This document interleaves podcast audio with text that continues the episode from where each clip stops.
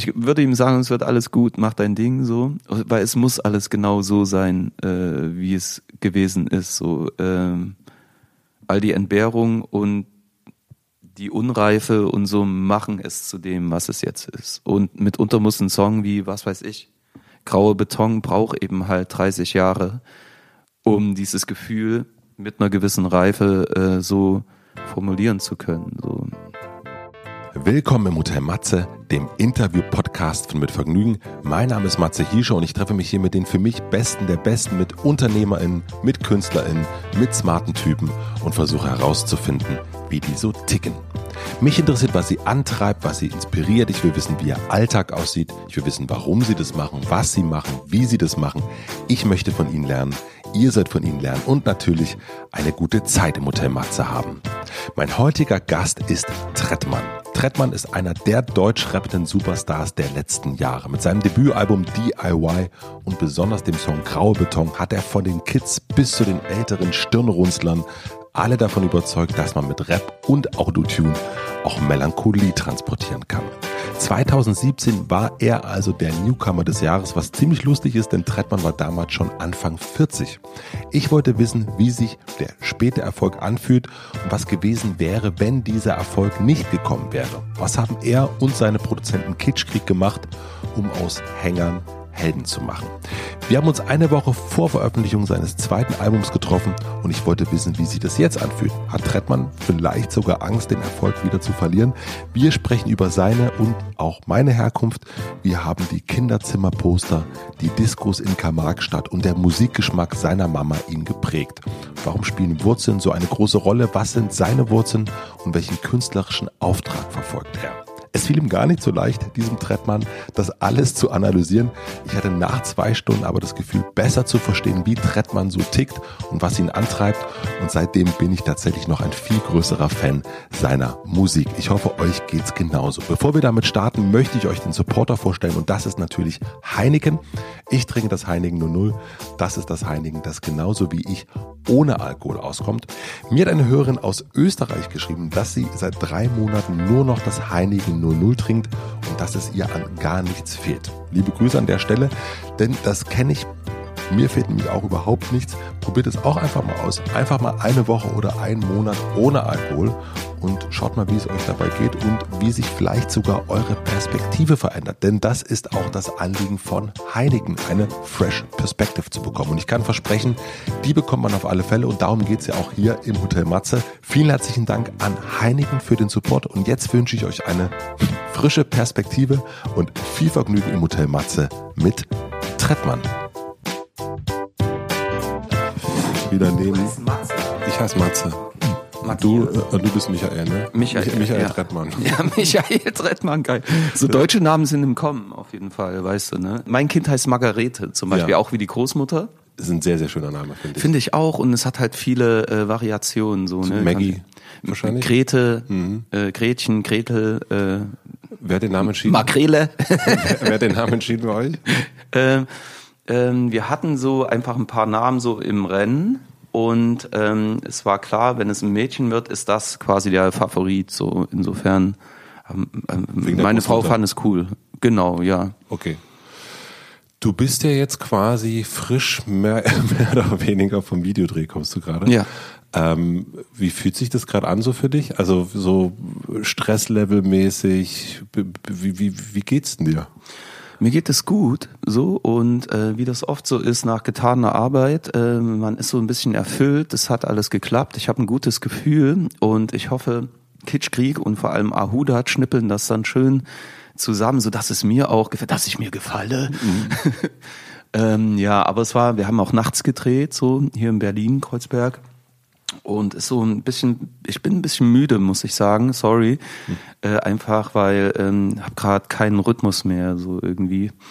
Äh, quasi, wenn du äh, 0 Uhr anfängst zu drehen, um sechs ins Bett fällst irgendwie und dann am nächsten Tag halt, was weiß ich, um sieben ist die Kleine wieder wach, äh, mein Kind. Ja.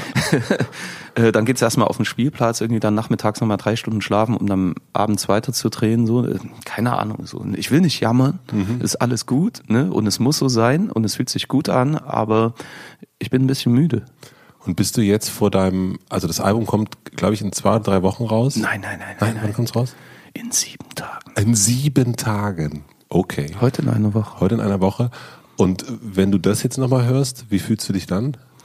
Gut, auch gut. Äh, Das ähm, äh, pusht mich, weil ähm, letztendlich, ja, weiß nicht, ich will, dass die Leute es hören, so, ne? Mhm. Eh so ein Zeitgeistphobie, so eine Zeitgeistphobie. Das heißt? dass ich immer das Gefühl habe, okay, ich habe einen Song gemacht, irgendwie mh, ist der dann noch aktuell so vom Vibe her mitunter, weißt du, Ah, was ich meine? okay. Ja, es ist ja zeitgenössische Musik und wir alle wissen, die Welt äh, ist im Wandel, Musik äh, sowieso. Und aber ich mache mir da auch zu viel Kopf. Also alle äh, leveln mich dann wieder runter und sagen hier chill mal. Und meistens haut es auch. Äh, das, das war in den letzten zehn Jahren ganz seltener Fall, äh, dass dann ein Song irgendwie so spät rauskam, dass er irgendwie nicht mehr einen Zahn der Zeit getroffen hat. Ach so, hätte ich gar nicht gedacht, weil du ja eigentlich auch mit Musik aufgewachsen bist, was ich gelesen habe, die natürlich auch Zeitgeistmusik zu dem damaligen Moment war, Beatles. Aber äh, als du das bei deiner Mutter im, im Wohnzimmer gehört hast, der natürlich überhaupt nicht mehr Zeitgeist war, aber absolut noch volle Möhre, sag ich jetzt mal, äh, äh, funktioniert. Also ich, Ja. deswegen wundert mich, dass, dass du bei deiner Musik Ja. den, den Zeitgeist, dass der so die Zeitgeistuhr mit tickt im Hintergrund. Nur in meinem Kopf. Also nur in meinem Kopf. Und ich bin dann selbst überrascht, wenn zum Beispiel so ein Album wie DIY ähm, im Nachhinein als Klassiker oder eben als zeitlos gilt, weil in meiner Wahrnehmung ähm, war das nicht so. Ah, okay. Also in der äh, äh, äh, in der Phase der Entstehung auf jeden Fall nicht. Und brauchst du in so einem Moment, also es gibt ja, wenn so, also nach einem Klassiker, ein neuer bestenfalls Klassiker entsteht, das gibt ja so in der, gerade in der Musikindustrie kenne ich das, da gibt's ja so die, gibt's ja so die Hyper auch, die dann so, boah, das wird jetzt noch fetter, das wird jetzt noch alter, das wird so large ähm, und so die, die Anfeuerer. Und bist du jemand, der eher Leute beruhigt oder musst du an, also wie, wie, wie, wie, gehst du damit um? Mit so einem, mit so einer Erwartungshaltung oder so einer Erwartungs, ja, so, ja, oder eigentlich doch Hype, der dann so passiert. Ja, äh, insofern ist es ganz cool, weil durch DIY und durch diesen Klassikstatus, ähm, das überträgt sich auf das jetzt folgende Album. Ähm, insofern, ähm, also die Leute erwarten wieder einen Klassiker. So, äh, so nehme ich das wahr. Und ähm, ist immer schwer, dass, äh, also ich kann es nicht einschätzen. Ne? Ich kann nicht sagen, okay, weil der Status, also mein Status hat sich auch geändert, so vom Underdog ne, äh, ähm, hin zum, weiß ich nicht, Zum Klassiker. zum Klassiker. ähm, ja, genau. Also jetzt ist es halt eine andere Situation. Jetzt wollen die Leute ähm, quasi, dass du in diesen vorgesehenen Platz reinspringst und den ausfüllst. Und ich bin auch ready dafür, aber kann eben halt nicht sagen, was geschieht, weil die Leute sind wieder zwei Jahre älter geworden. Irgendwie die Musik hat sich, ähm, es ist auch eine andere Facette von Kitschkrieg und mir, die da quasi auf dem zweiten, auf dem äh, Trettmann-Album jetzt stattfinden wird. Ähm, ja, muss man sehen. Ne? Irgendwie, ich kann es nicht vorwegnehmen oder jetzt sagen, hier, das ist der Shit. So, und das, äh, nö. Gibt's was, also, was du dir wünschst für das Album? Ja, ich wünsche mir, dass die Leute, und so empfinde ich es auch, äh, das als würdigen Anschluss irgendwie sehen äh, und sagen, okay, es ist eben halt jetzt nicht die Kopie, nochmal dasselbe irgendwie, weil das wäre der einfache Weg gewesen, sondern dass sie halt honorieren, okay, äh, ähm, da passiert jetzt was anderes aus. Der ist auch älter geworden und hat sich auch weiterentwickelt. Das auch, ja, genau. Die Lyrics eben damals DIY, Underdog, ne, hey, schaut mal, wo wir sind, wir haben es geschafft und alles selbst gemacht und so weiter und so fort. Ähm, hinzu jetzt schon auch ein bisschen, ja, es ist halt, es sind viele Love-Songs dabei ähm, und es ist ein bisschen erwachsener, so empfinde ich's. Ich würde einmal die Uhr ganz weit zurückdrehen, äh, Hashtag Zeitgeist. Du bist in Karl-Marx-Stadt aufgewachsen und für mich, der, äh, wir hatten das ganz kurz schon, der aus Südbrandenburg kommt, ich kenne Karl-Marx-Stadt, weil wir dahin gefahren sind oder ich musste mitfahren zum Hosen kaufen.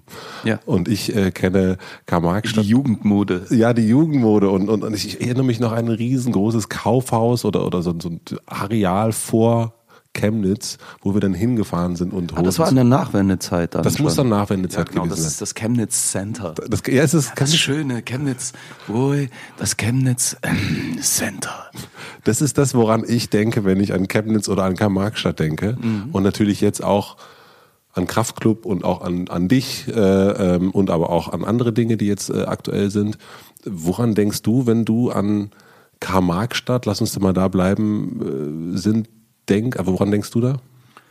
Ähm, eben nicht an die Nachwendezeit auf jeden Fall, sondern schon 80er, so Early 80er, äh, Stadtparkfest, äh, was weiß ich, ein Diskotheker, der hieß Bimbo Club, so. Das war auch meine erste Erfahrung, wo ich gemerkt habe, okay, ich bin nicht der Einzige, der diese Art von Musik hört, beispielsweise. Der hieß wirklich Bimbo Club. Bimbo, Bimbo Club. So, ich kenne die ganzen. Es gab damals wow. äh, in Karl-Marx-Stadt ne, äh, eine gute Black Music Scene. Mhm. Crazy Time, ähm, Jump, so hießen die Diskotheken. Und das, die hatten eher noch so Soundsystem-Charakter. Das ist ganz lustig, wie man das auch aus UK oder Jamaika kennt. Die hatten ihre eigenen Anlagen haben die alle betreut und sind damit halt in die verschiedenen Clubs gefahren mhm. und haben da aufgelegt, genau, so Stadtparkfest. Nochmal zurück, schon wieder ab vom Thema. Ähm, ja, und äh, was war damals? So äh, Depeche Mode, ne? Man kennt die Mode, kommt ja auch zurück, so viel Schulterpolster. Es gab damals diesen Popperschnitt. Mhm. Äh, Wie warst so, du eingestellt, was das betrifft? Ich, ich hatte meine Vorliebe schon entdeckt, so, ne? Irgendwie, ich stand halt auf Funk und Soul. Und ähm, wie gesagt, ich habe äh, dann später erst festgestellt, dass ich nicht der Einzige bin, der diese Musik mag. Äh, und, und wie ich dazu eingestellt war, ich fand das alles ganz cool natürlich. Ähm, überhaupt so Mode und Frisuren, alles, was so ein bisschen herausstach äh, aus der Masse fand ich geil. So, ich mochte Punks und so. Wenn ich jemanden mit einem Iro gesehen habe, so, wow, so, so will ich mal sein, irgendwie, so als Kid halt, so, ne? Und dann eben halt ähm, Neubaugebiet, ne? Quasi Schule vor der Tür, ähm, ja, Versorgungszentrum, Schülerdisco. Hast du Schülerdisco organisiert? Nicht organisiert, nee, ich bin hingegangen. Ja. Und kennst du das noch? Das war bei uns so. Ähm, ich bin sechs Jahre jünger als du ähm, dass ich, so, es gab so eine Abgrenzung auch. Also eine Abgrenzung, es gab zum Beispiel bei uns in der Schule den ATU, das war der Anti, die Anti-Techno-Union. äh, und, äh, und ich weiß noch, dass ich dann, ich war in der ATU auch drin und ich wurde dann aber ganz äh, schief angeguckt, weil ich zu KLF getanzt habe an der Schuldisco. Das wurde als Techno empfunden so. von der von, von, von okay. den von den Obersten. Ja. Äh, Gab es sowas auch bei euch? Also so eine so eine so Szene Zugehörigkeit und äh, aber auch so ein bisschen ja, also wenn du in der Szene bist, darfst du nicht in der anderen sein und diese, diese so, so das Abgrenzen. Abgrenzen. Ja, klar, gab es. Also gerade, ähm, ja, wie war das, ne? So N. Clark, Ärzte, Depeche Mode, äh, Front 242, so das war quasi die passt natürlich auch nicht der Begriff, aber das waren die Gruftis. Voll, so. ja. Genau, schwarze Klamotten, irgendwie auftopierte Haare, Seiten irgendwie gefadet, dies, das. Ähm, ähm, es gab ähm, Heavy Metal. Ah, okay, davon denke ich gar nicht. Die Metaler, die Heavies. Die Heavies. Die Heavies, ganz klar. Es gab damals immer so, da hat man das schön gesehen, bei uns im Neubaugebiet, äh, Chemnitz Proletarierstadt, ganz mhm. klar, äh, das Fest des Maschinenbauers. Okay. Genau, und ähm, genau vor, mein, vor meiner Haustür, ich habe in so einem Elfgeschosser gewohnt, sehr lang, äh, waren halt drei Schulen und genau zwischen denen wurde die Bühne dafür aufgebaut. Mhm. Und ähm, da gab es Diskothek und quasi das ganze Wohngebiet war äh, zugegen irgendwie und hat halt die Live-Acts angeschaut und äh, zu der Musik getanzt. Ähm, und da konnte man das eben halt richtig schön sehen. Dort sind die Heavies, da sind die Gruftis, dort sind die Hip-Hopper mhm. und die Popper und so weiter und so fort und die Funky-Leute irgendwie. Und je nachdem, was für ein Song lief, ähm, wechselte sich, sich ja. wechselte sich das Publikum dann halt auf dem Dancefloor vollkommen aus. Und es war auch so, als ich weggegangen bin, so mit meinen Jungs aus dem Hauseingang, so wir standen halt auf Hip-Hop, mhm. so in Early ähm, 80s und auch so auf SOS-Band, Cameo, so die ganzen Black Music-Sachen und artverwandten Sachen. Und äh, trotz alledem lief in der Disco, so P14, äh, halt fast ausschließlich äh, das Programm für die darke Szene, eben mhm. N. Clark, wie mhm. gesagt, und äh, ähm, äh, ja, diese elektronische, darke Musik. Und nur in den Pausen äh, wenn alle rauchen gegangen sind, hat der Diskotheker für uns dann so ein bisschen Hip-Hop und Funk und Soul gespielt und das war unser Höhemoment, wenn wir da im Kreis getanzt haben. Ja. Es gab so Runden wirklich, ne? Das, äh, auch. erinnere ich mich auch, dass man wirklich sagt, okay, jetzt kommt die Heavy-Runde, da liegen Ja. fünf Heavy-Tracks, Genau. dann äh, Techno äh, und äh, Ich komme aus der Zeit, da gab's noch kein Techno. So, das war doch- wirklich, also das ging ja erst so mit den 90ern, Mit den 90ern, ja. los. So, und, ja, mit den 90ern war ich schon fertig mit meinem Musikgeschmack quasi und da war Hip-Hop auch so groß schon irgendwie, dass ich quasi all das, ähm, auch so diese ganzen Trash-90s-Nummern so, äh, da war ich schon raus, da war Hip-Hop zu gut, als dass ich äh, da noch Radio gehört habe oder so. wo, äh, hattest du sowas wie Poster an der Wand? Bravo? Na, Bravo warst du dann noch, also äh, äh, Na doch auch. Äh, man konnte ja an der Tischtennisplatte unten äh, gaubeln. So, da konnte man dann Tischtennisbälle gegen äh, was weiß ich, ein Nick Kershaw äh, Poster tauschen, abfotografiert oder eben original. Ähm, ich hatte mehrere. So meine erste Posterwand hat mein Bruder gemacht. Ähm, und ich war happy, so ich war vielleicht fünf, sechs Jahre alt und es waren ähm, diese Mittelseiten aus der Melodie und Rhythmus, ähm, dieses ostdeutsche Musikmagazin, die Gruppe Elefant, wir, ähm, Veronika Fischer und so. Oh mein Gott. Bruder war damals sieben Jahre älter als ich, äh, war damals schon Blueser, so, also stand halt auch so auf, was weiß ich, Neil Young und äh, Jimi Hendrix und all das. Und ich weiß gar nicht, ob er begriffen hat, was er mir da eigentlich so ins Zimmer hängt. Ich habe das halt auch dann so erst drei Jahre später so, dass diese Bands, das war halt nicht mein Style. So. Aber damals, ich fand die Farben und Gesichter schön und war angetan. Das war meine erste Posterwand. und hast du hast du Bravo gelesen? Natürlich, wenn in der Klasse eine Bravo irgendwie an den Start kam, hat man das gelesen. Aber es war so selten irgendwie, ähm, war eigentlich nicht verfügbar, nicht wirklich. Ich habe eine, ich habe vielleicht eine ganz bescheuerte Frage, Ja. die mir gerade eingefallen ist. Und ich, ich stelle die jetzt einfach. Ich wurde ja wirklich aufgeklärt durch Liebe, Sex und Zärtlichkeit von der Bravo. Also da habe ich eigentlich ähm, mein Fachwissen. Alles gelernt. Habe ich alles gelernt. Weißt du noch, wie du aufgeklärt worden bist? Ich weiß nicht, ob du darüber reden willst, aber Warum nicht? Okay, Also, ja. Easy. Wie wurde ich aufgeklärt? Ähm, eigentlich durch andere Kids, so muss ich sagen. Ne? Ähm, das heißt, man hat darüber gesprochen und ähm, ich bin ziemlich früh mit Pornografie in Berührung gekommen. Da will ich jetzt keine Namen nennen, aber ähm, ja, keine Ahnung. Das war ähm, nicht unbedingt prägend, aber es war schon äh, eigentlich zu früh, so nach meinem Ermessen jetzt irgendwie. wie alt warst du da? Ähm, ich glaube auch so sechs, sieben Jahre oder so. Oh, okay. Ja, Mhm. irgendwie so Hefte mit äh, in die Klasse geschmuggelt. Ja, So, okay. Mhm. Keine Ahnung. So.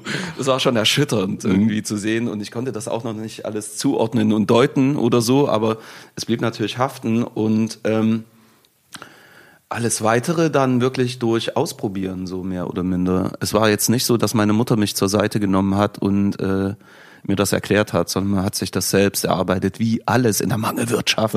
äh, da, man musste dafür arbeiten, so, ne? Ja, voll. Und konntet ihr, also konntest du mit Mädchen darüber reden oder ging das nur mit Jungs? Das ging nur mit Jungs. Ja. ja. Das hatte ich auch das Gefühl. Also das ging überhaupt nicht, dass man das irgendwie. Ja, aber in dem Alter, das wissen wir ja auch, sind Jungs und Mädchen halt auch so verschieden und, und so weit auseinander, auch äh, äh, im gleichen Alter gefühlt. Genau, Ja. so die Mädchen, man sagt immer ein Stück voraus, aber das habe ich ja gar nicht so wahrgenommen, die Mhm. waren einfach strange. so, ähm, ja, genau. Nee, immer so in der Gang erörtert. Kannst du, ich habe das mal. Also so ist ja heute auch. Nein, Schatz.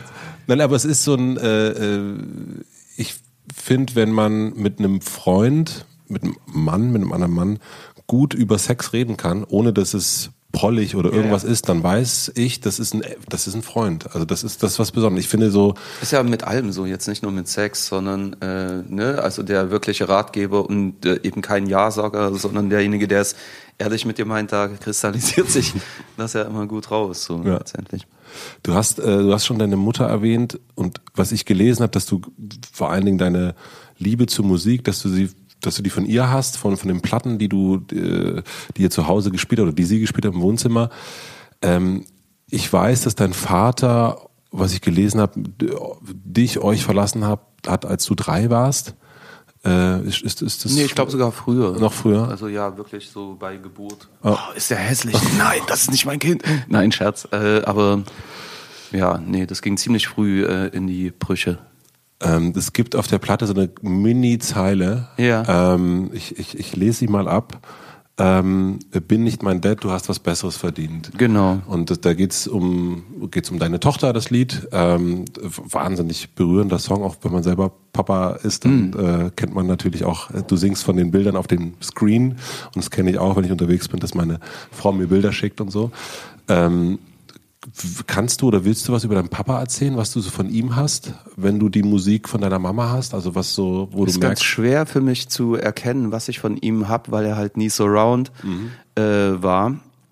Ähm, ähm, alle Verwandten sagen immer, ja, hey, nennen halt seinen Spitznamen und so und das ist er voll.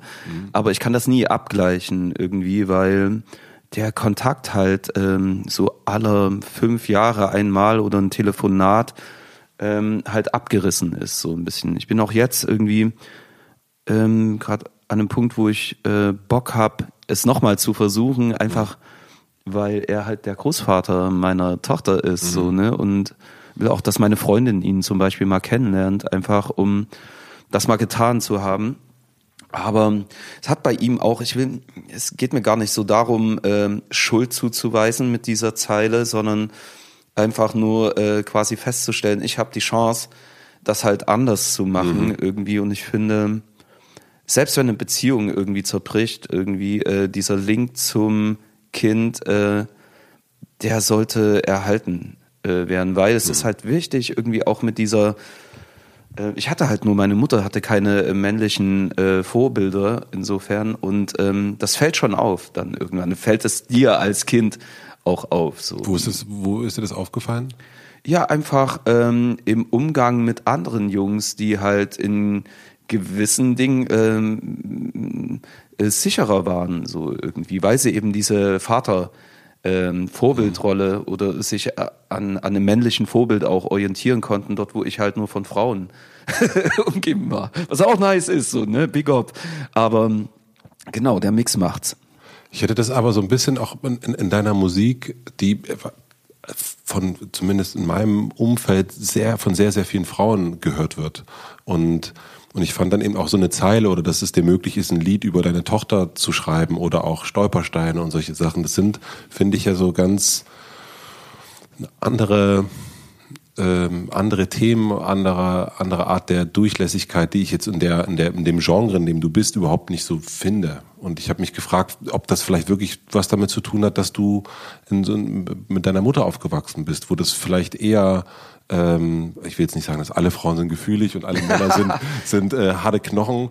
Ähm, Ja, aber äh, auf jeden Fall äh, äh, tick ich schon ein Stück anders so. Ne? Also ich merke, dass jetzt äh, das Genre hat vielleicht in Deutschland äh, weist es wenig Facetten auf, gerade auch so in Sachen Emotionen und so weiter und so fort. Aber wenn man das Genre international betrachtet, äh, gibt schon viele R&B und Love-Songs und so weiter und so fort. Ich würde das dann nicht äh, irgendwie als mein äh, äh, alleiniges Merkmal irgendwie herausstellen wollen, sondern äh, das gibt es vielfältig und es hängt auch natürlich damit zusammen, aber auch natürlich mit der Musik, äh, mit der ich groß geworden bin und die ich höre. du hörst vor allen Dingen aber internationale Musik, ne? Ja, Ja. ja. Also auch schon früh, also auch bei deiner Mutter lief ja in- internationale Genau, Musik. ja. Mhm. Ich fand es schön, dass da, äh, was ich gelesen habe, äh, Electric Light Orchestra. Ja, da hat mich, ja. hat mich Mr. Blue Sky hat mich äh, sehr, sehr, sehr, sehr, Ey, es ist krass, was für gute Musik. Also, weil ich finde heute, gut, ich höre wenig Radio, muss Mhm. ich sagen, aber so mir begegnet es kaum noch irgendwo. Ne? Also es gab so viele Chicago, was weiß ich. Es gab, also Mhm. Der man Mut, merkt es sind alles Amiga-Platten, die Ja. ich gehört habe. So, aber es ist so. bei uns auch, ja. Ja, genau. Ich ähm, vermisse so ein bisschen äh, diese. Ich bin gerade hier in einem Hotel, das ist ganz lustig, im Michelberger. Und da läuft abends immer so auf dem äh, Hinterhof äh, quasi ein Speaker von der einen Bar, irgendwie auch verhältnismäßig laut bis zum Einschlafen. Und ähm, da läuft ein guter Sound, so, so ein schöner, ähm, äh, wie, wie nennt man das? So ein Mix eben halt aus allen. Äh, da fallen mir ab und zu mal wieder solche Nummern, äh, kommen mir da entgegen. Absolute Insiderfrage. Äh, hast du auch zu Weihnachten äh, Frank Schöbel gehört? Nein. nee, Frank Schöbel und sowas, äh, dafür war der Musikgeschmack meiner Mutter, sorry, kein Disrespect. ja, aber ja, ja. Ähm, nee, dafür und ich konnte halt früh schon picken, so mhm. irgendwie, äh, weil meine Mutti hat alles gehört auch, aber äh, irgendwann diese Vorliebe äh, entwickelt für R&B und Soul. So irgendwie, das war mein, vielleicht auch aus Opposition zu dem Rock, mhm. den eben mein Bruder und meine Mutter, die waren so ziemlich auf einem Level. Ähm, äh, mein Style war dann eher Cool in the Gang und Michael Jackson oder irgend so ein Als Kram. so äh, Abgrenzung ein bisschen auch. Ja, Oder ich so. nehme mal an, aber unbewusst auch so. Ne? Ich fand es halt schick, so die Klamotten, der Style und so weiter. Wenn bei uns Party war und die ganzen Freunde von meinem Bruder am Start, diese Jeans-Klamotten und langen Haare, wenn die aus dem, die alle haben geraucht, so wenn die aus dem Regen kamen, irgendwie, das war so, ich mochte es Jiggy schon äh, ziemlich early. Aber du, es hört sich auch so ein bisschen an, äh, Verzeihung, dass du ein lieber Junge warst. Also, ich glaube ja. Ja, ne? Also hattest du, kannst du dich noch daran erinnern an so, so einen ersten richtigen Ärger, den du mit deiner Mama hattest? Puh, gab's das? Es gab auf jeden Fall Ärger, äh, natürlich. Das ging schon da los, wenn ich irgendwelche Klamotten nicht tragen wollte. Ich habe so eine ganz äh, frühe Kindheitserinnerung, da hatte ich so ein Kunstjeans, äh, also kein, keine richtigen Jeans, äh, Weinrot mit gelben großen Knöpfen drauf. Und das war, glaube ich, auch das erste Mal, dass ich mich geweigert, geweigert habe, mhm. äh, was anzuziehen. Dann gab's halt äh, Tränen. So, ne? Äh, genau. Aber das ist schon sehr, das ist ja sehr harmlos. Ja, ja, ja, ja. man kann da schon. ja. also nicht, dass ich meine Mutter damals hätte verlassen wollen oder so. Nee, aber das war, daran erinnere ich mich. Klar gab's Ärger. Mhm. So hier ein Roller geklaut, da irgendwie Stress mit einem anderen Kind. Aber du hast nicht so ein, du bist nicht so ein. Äh, äh, Die Polizei war nicht bei uns zu Hause. Nicht da, okay, also keine, ich jetzt hier, ich. Nee, nee, nee, nee, nee, ja. nee, nee, nee. Dafür, in, dafür war, schau mal, DDR-Zeit so, es war alles safe. Äh, auch so Existenzangst äh, war ja was, was, was man erst wirklich später überhaupt verstanden und erfahren hat. So gab's, aber es war alles sicher, so, es war ja mhm. auch safe. Kindergarten, Schule, irgendwie, du konntest im Hort bleiben, Mutter hat studiert irgendwie, dann gab's die Großeltern noch, hab viel Zeit äh, bei meinen Großeltern verbracht, auch in Ferien immer so. Mhm. Ähm, ja, also damals gab's das gar nicht, so dass irgendwie Trouble gab äh, wegen, was weiß ich, geklauten Spielzeug oder irgendein Kram. So, es wurde ja alles geregelt äh, untereinander. So. Wo seid ihr in Urlaub hingefahren? Äh, wenn ich nicht bei meinen Großeltern, ja. dann sind wir an die Ostsee. An die Ostsee. Ja. Und hast du mal drüber nachgedacht, also ich weiß nicht, ob du so was wäre, wenn Spiele spielst, aber was wäre, wenn die Mauer nicht gefallen wäre, was aus dir geworden wäre? Hast du das mal so, du warst 16, als die Mauer gefallen ist? Genau, also das hat man ja eh durchexerziert, so. Mhm. Also der Weg war ja quasi vorgeplant. Ähm, ich wollte damals, mein Vater und meine Mutter hatten sich in einem Porzellanwerk kennengelernt. Das ist in ganz Meißen? lustig. Nein. Nee, in äh, Kolditz. Mhm. Ähm, in der Porzelline.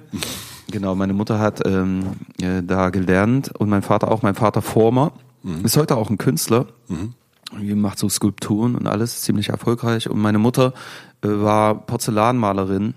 Ähm, und genau das wollte ich werden. Äh, so, das lag halt nah irgendwie, lass doch auch Former werden, so, ne? Äh, irgendwie. Former heißt dann? Former heißt, du äh, machst quasi Porzellan und äh, Formen für äh, die gegossene Keramik. Ähm, okay. Ja. Ich weiß auch nicht genau. ich bin auch nicht angenommen worden. Dafür war irgendwie meine, äh, mein Zeugnis zu schlecht. Ne? Die haben damals ziemlich gut ausgesiebt. Und äh, ich durfte nicht äh, studieren, also kein Abitur machen, weil in der achten Klasse da was vorgefallen ist. Mhm. Äh, so Staatsprovokation. Auf meinem Rekorder lief im Ferienlager die äh, ostdeutsche Hymne 0 Uhr und wir alle haben dazu halt auf den Betten irgendwie Spaß gemacht. Und äh, dann kam der Lagerleiter hat meinen äh, Rekorder ähm, beschlagnahmt. Und am nächsten Morgen musste ich halt so vor die Lagerleitung. Und ähm, Genau, äh, das war quasi, ich war nicht mehr tragbar, auch weil mein Bruder irgendwie schon seit Jahren hat er halt auch total verweigert, also äh, ist nicht zur Armee gegangen und hatte einen Ausreiseantrag laufen. Deswegen hätte ich nicht studieren können. Ähm, ähm, ja, Armee, ne? Und was wäre ich geworden? Ich, genau, ich hatte Restaurantfachmann, hieß es dann 1990 irgendwie, äh, also Kellner mhm. gelernt. So wäre also wahrscheinlich Alkoholiker geworden und ziemlich zeitig gestorben. Keine Ahnung. Ja, DDR, Vielleicht ja. auch nicht. Hey. Vielleicht auch nicht, ja. Dann äh, bleiben wir mal bei der Realität. Ähm, kannst du dich noch an deinen ersten Auftritt erinnern, den du als Musiker hattest? Also nicht, du hast ja auch getanzt und, und, und gebreakt, ähm, aber dann wirklich Bühne stehen und Mikro in der Hand. Weißt du noch? Also das Trettmann-Ding? Das, vielleicht war es Trettmann, vielleicht war es auch äh, Schulchor, ich weiß es nicht. Ähm. Nee, ich habe früher schon mal gerappt, ähm, so, wann war das? 92, 93? Aha, aber auf Deutsch oder Englisch? Auf Deutsch. Auf Deutsch, ja. Nee, das war die Zeit so Advanced Chemistry, ähm, ah, ja. Ähm, Mhm. Boulevard Boo und äh, Cora E und MC René, die waren damals, weiß nicht, ich bin halt viel auf Jams gefahren, haben auch selbst quasi veranstaltet in Karl-Marx-Stadt. Und das ähm, war halt auch das erste Mal, dass ich quasi so deutschsprachige Musik, also mal abgesehen von NDW in den 80er Jahren, aber das ist eben halt so unbemüht, Freestyle, hast du nicht gehört, so, ähm, das fand ich halt geil. Damals, ja, genau, damals habe ich so die ersten Male gerappt und stand auf einer Bühne mit ähm, damals Downtown Lyrics, später Real Dope Ting, unter anderem hier aus äh, Ostberlin. Genau, so, so eine Hip-Hop-Formation. Und das war über was, also über was hast du da gerappt, weißt du das noch?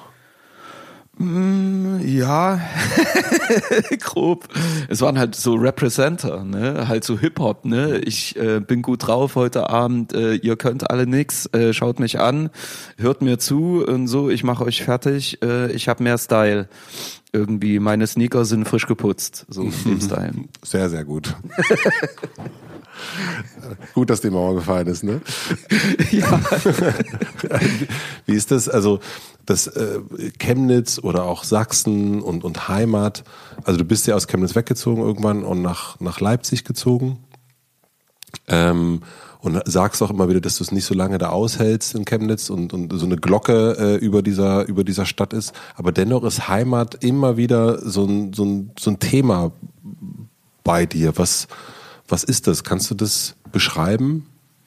Ja, Heimat, ähm, also ich muss sagen, dadurch, dass ich viel unterwegs bin irgendwie und das auch schon ziemlich zeitig losging, also ich glaube auch eher als bei vielen anderen äh, aus meiner Region quasi äh, bedingt durch die Musik einfach konnte ich halt und eben die Jams und so hat halt früh schon so einen regen Austausch und konnte mir alle, hab mir alle westdeutschen Städte halt äh, ziemlich schnell angesehen mhm. irgendwie. Ähm, ja, und das führte irgendwann dazu, dass ich mich in irgendeiner Art und Weise überall zu Hause gefühlt habe auch so, ne? Also ich kann Heimat jetzt nicht nur auf Chemnitz oder Leipzig beschränken, das wäre mir zu klein mhm. wahrscheinlich. Ähm, ja, und ähm, ja, mit dem Aufkommen eben dieses, ähm, ähm, dieses Rechtsrucks jetzt auch, ne, und dem Wiedererstarken all dieser alten rückwärtsgewandten Menschen und deren Sprachrohr Legida, Pegida, äh, AfD, hast du nicht gehört, ähm, habe ich meine Heimat irgendwie so gefühlt verloren wieder, so, weil äh, es dominiert. Also gerade in diesen, also ich mag die sächsische Schweiz, hallo, was soll das so, ne? Irgendwie, ich mag das Erzgebirge und alles, kenne die Orte dort, hab mit dem Frohnauer Hammer bestimmt dreimal angeschaut und so weiter und so fort und liebe diese Region, aber komme halt nicht klar mit dieser verbitterten Rückwärtsgewandtheit und äh, dem Rassismus, der da halt mhm. überall mitschwingt, so, ne? Ja, das ist, das kann ich nicht mehr meine Heimat nennen, so, weil die Menschen machen halt so das Bild auf der Straße, so. Und versuchst du das zu begreifen, was da los ist, oder bist du eher dann sagst, okay, ich muss hier, ich muss hier weg?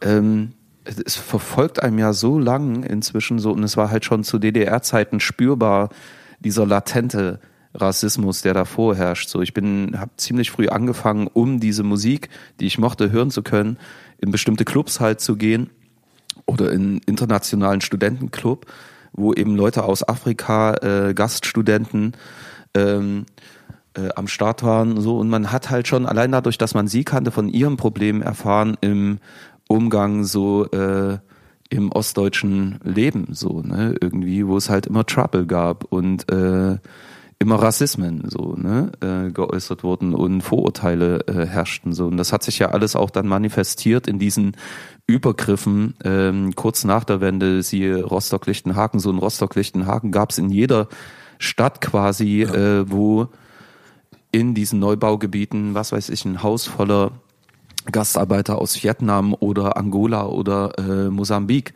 waren so überall standen die Leute und äh, überall hat es fast gebrannt sozusagen.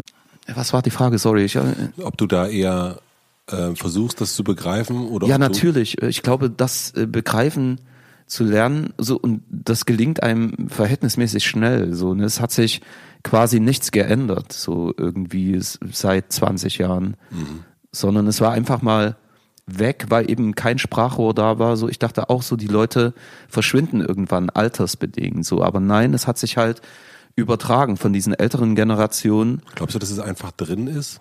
Also das ist so, ich glaube schon. so ein bisschen ja. Genetik? Na, na Genetik naja, nicht, aber so wie du sozialisiert wirst. So, wenn deine Eltern äh, den schwarzen Fußballspieler Brikett nennen, so, das ist, das bleibt ja hängen irgendwie so. Und gerade wenn wenn eh immer die anderen schuld sind und so weiter und so fort und da keine Selbstreflexion vorhanden ist, so einen Fehler haben wir nie gemacht. So, man hat uns verarscht, ne? So und die Kids, ja, auch äh, wahrscheinlich, äh, was weiß ich, ne, können nicht reisen, irgendwie eben wenig äh, äh, Aussichten, Visionen und so weiter und so fort. Und das überträgt sich einfach. Äh, nicht mal genetisch, sondern einfach durch den Tag zu Hause und äh, im Club oder wo auch immer. Und was hat dir geholfen, dass du eben nicht so geworden bist? Ja, schon ich glaube, äh, meine Mutter war eine moderne Frau, also ist eine moderne Frau. Äh, schon mal das und eben die Musik. Und was mir auch geholfen hat, ich bin halt nach der Wende, ich war in äh, der Tschechoslowakei, danach in Ungarn und dann war ich in Jamaika. Mhm. Und ich glaube, das war eine der großen Erfahrungen äh, und Hip-Hop natürlich, ne, ganz klar. Das heißt, diese vielen Jams, auch in Berlin und überall mit vielen äh, Leuten äh, in, mit migrantischem Hintergrund. Vollkommen klar. Also Hip-Hop und Musik hat mir geholfen. Und die Reise nach Jamaika natürlich auch als Weißer äh, dort quasi von allen aufgenommen zu werden, mhm. nicht also ausgegrenzt zu werden, sondern immer mit Interesse und immer gut, also Gastfreundschaft quasi, die ich dort erfahren habe. So dass null jegliche Art irgendwie äh, Mhm. also auch Angst vor Fremden, so was ja auch ein Motiv ist für das, was sich da äh, abspielt. So. Ich glaube auch, das ist ein ganz großes, also weil es da gar, es gibt die, das, es gibt das Fremde, gibt es ja gar nicht. Das ist ja nicht da. Das ist ein mystisches. Ja.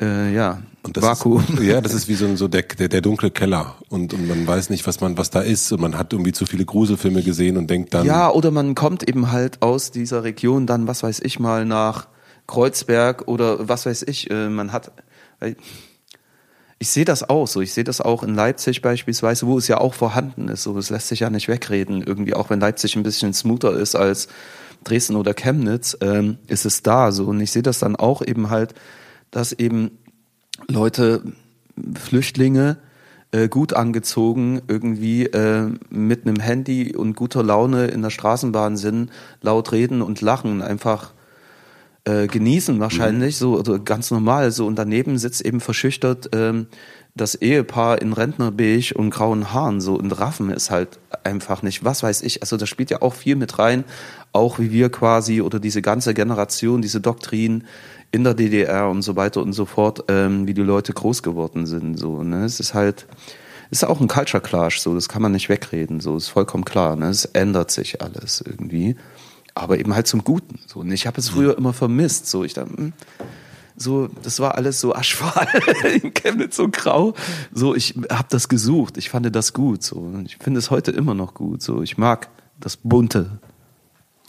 Gibt es irgendwas, was du, also wir haben ja schon darüber gesprochen, was so von deinen Eltern vielleicht Sachen, die du da vielleicht hast. Äh, gibt es etwas, was die Heimat, wo du merkst, oh, das ist irgendwie, weil ich Chemnitzer bin oder weil ich Sachse bin oder weil ich da und da aufgewachsen bin? Also gibt es Werte, die du merkst, wenn du jetzt dadurch, dass du mit Kitschkrieg zusammenarbeitest, mit so vielen Menschen, die von überall herkommen, wo merkst du, ah, hier, das ist der Chemnitzer in mir.